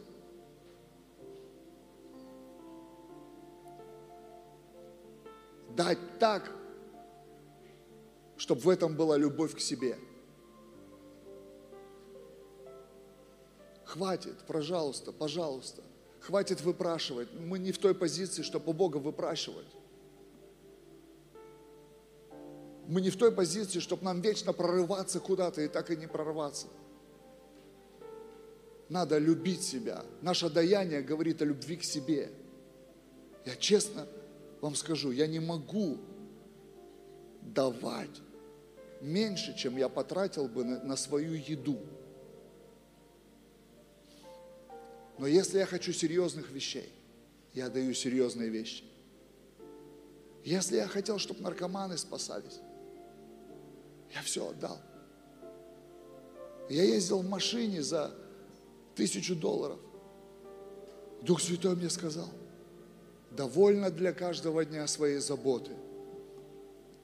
Я каждый день приходил и доставал из своих карманов все. Я складывал в одно место. Потому что у меня была земля. Я проповедовал Евангелие на улице, и Бог исцелял больных. И человек увидел набожный, он увидел исцеление. Он сказал, слушай, думал, чудеса остались в прошлом. Я хочу посеять в тебя землю. У меня была земля, но не было денег. Я хотел огромное здание на 100 человек. Я стал исполнять слово. Через 7 месяцев я открыл этот конверт, там было 200 тысяч рублей, 7 тысяч долларов. Я говорю, Бог, что здесь? Твое сердце. Я сказал, это все, что я могу дать. Но теперь ты увидишь, что я могу дать. Через 7 месяцев мы построили это здание первое. Я не был пастором. Я был в церкви, которую дьявол хотел уничтожить. Там был конфликт, там были проблемы. Я не имел поддержки молитвенной от церкви, от общины. Через 7 месяцев я посчитал, через мои руки прошло 60 тысяч долларов. А я нищий, у меня одни штаны. У меня одни ботинки. У нас дома холодильник офисный из гостиницы холодильник маленький, в котором нельзя ничего хранить, в нем можно просто, чтобы что-то долежало до утра.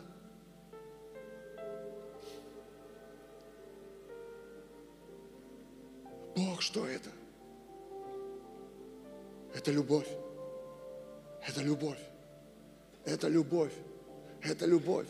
Это любовь. Мы стали пасторами.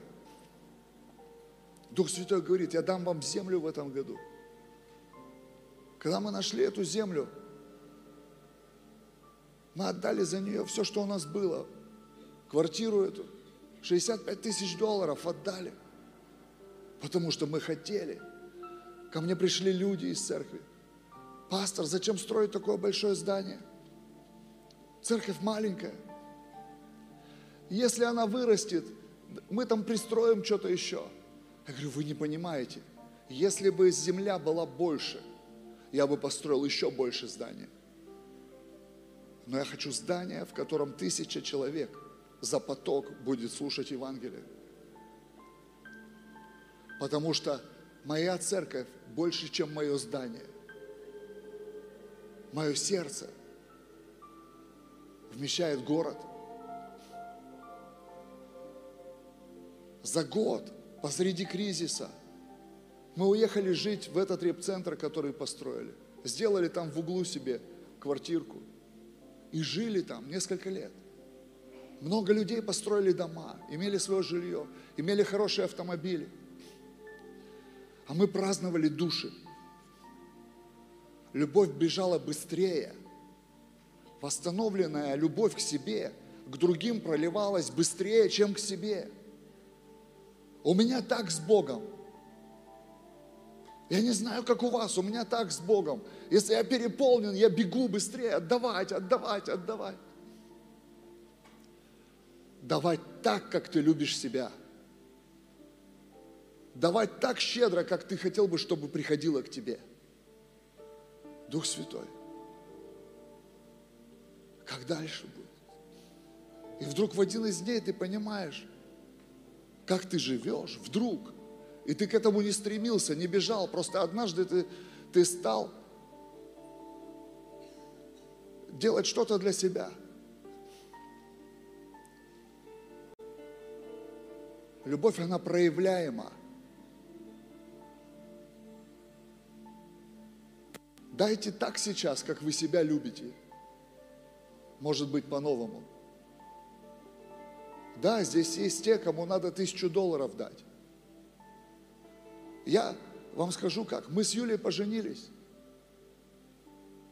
Мы сказали, я был чужой в этой церкви, миссионер. Она сказала своим друзьям, подарите деньги, кто сколько сможет, денег нам подарите. Наша свадьба стоила 10 тысяч рублей на 80 человек. Мы купили барана, рис, сварили плов, какой-то сок. Ну, по вере только он сок. И мы взяли эти деньги, купили себе по паре джинс, потому что не было. И принесли все деньги священнику.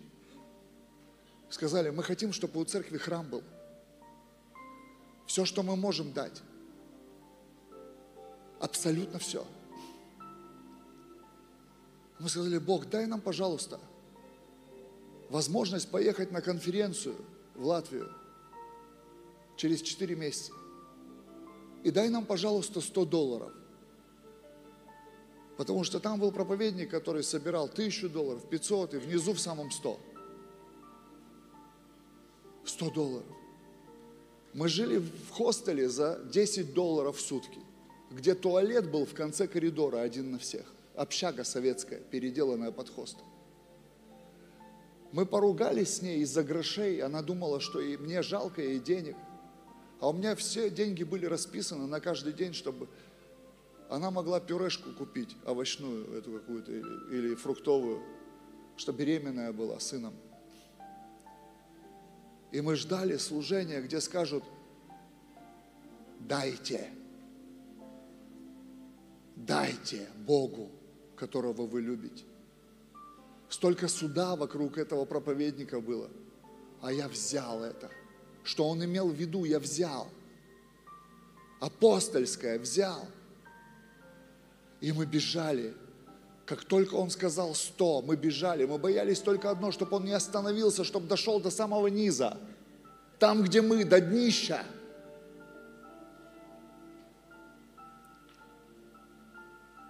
Через несколько лет мы, будучи пасторами церкви, молодые пасторы, через это про, прошло 4 года. Мы стояли с последней тысячи долларов. Все, что осталось у нас от продажи квартиры. Мы купили землю, у нас осталось тысяча долларов. Мы такие же нищие до сих пор. Мы стояли там же с тысячей долларов, чтобы сеять. Не в себя вылить это вино на раны тысяч.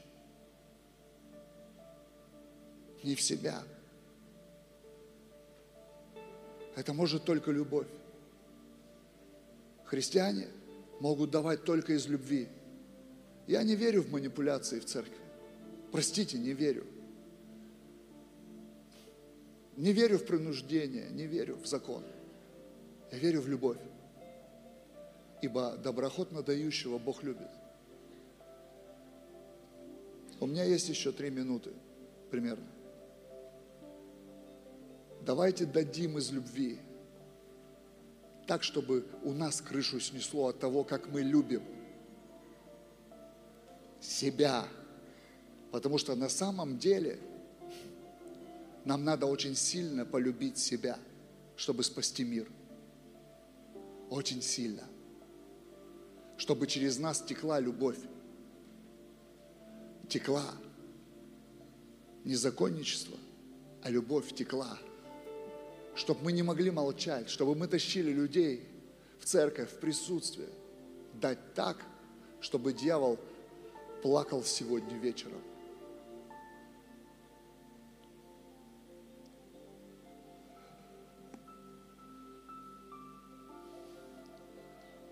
Я не боюсь, потому что я давал гораздо больше. Здесь даже есть человек, который способен миллион дать именно способен. Способен. Я говорю о способности, а не о том, чтобы там чего-то лишиться. Я говорю о способности. У тебя есть способность, возможность дать миллион. Давайте сделаем это. Вы можете не вставать.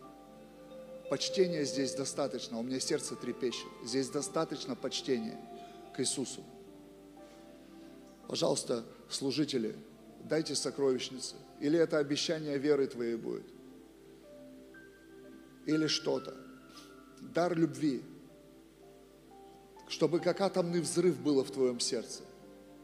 Дар любви, как страстно ты любишь этот мир. Я люблю людей.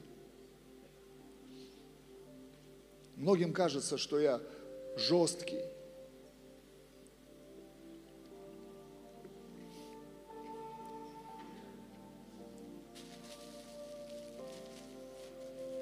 но моя жизнь на алтаре. У нас двое деток, и я их полгода в год не вижу.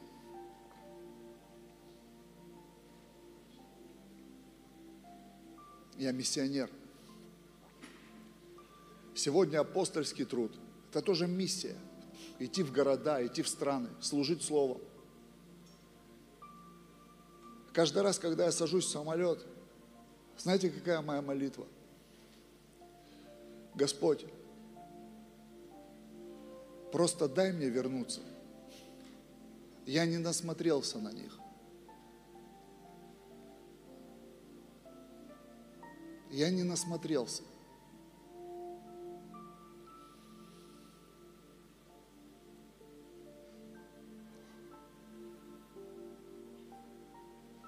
но я не могу не ехать. Потому что сердца церквей должны лопаться. Лопаться в дребезги, чтобы у нас была вселенная Христа внутри. Для народов. И улыбка, ожидание грешников на алтаре. Вот так. Чтобы мы ряды сдвигали, освобождая место для душ –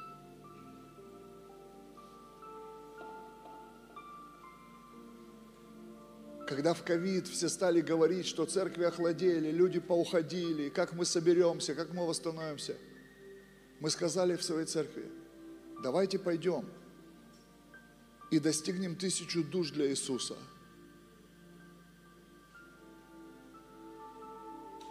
За 40 дней, как Иона. 40 дней проповедовал, и Ниневия покаялась. Давайте сделаем пророческий акт, увидим, что люди хотят к Иисусу, что церковь не спит.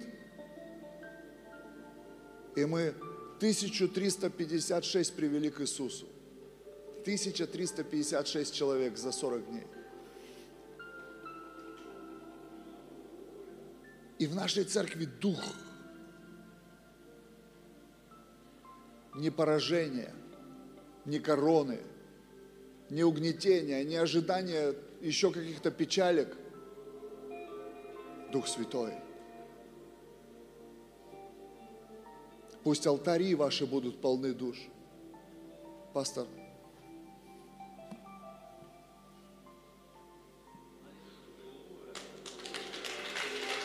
Богу, спасибо.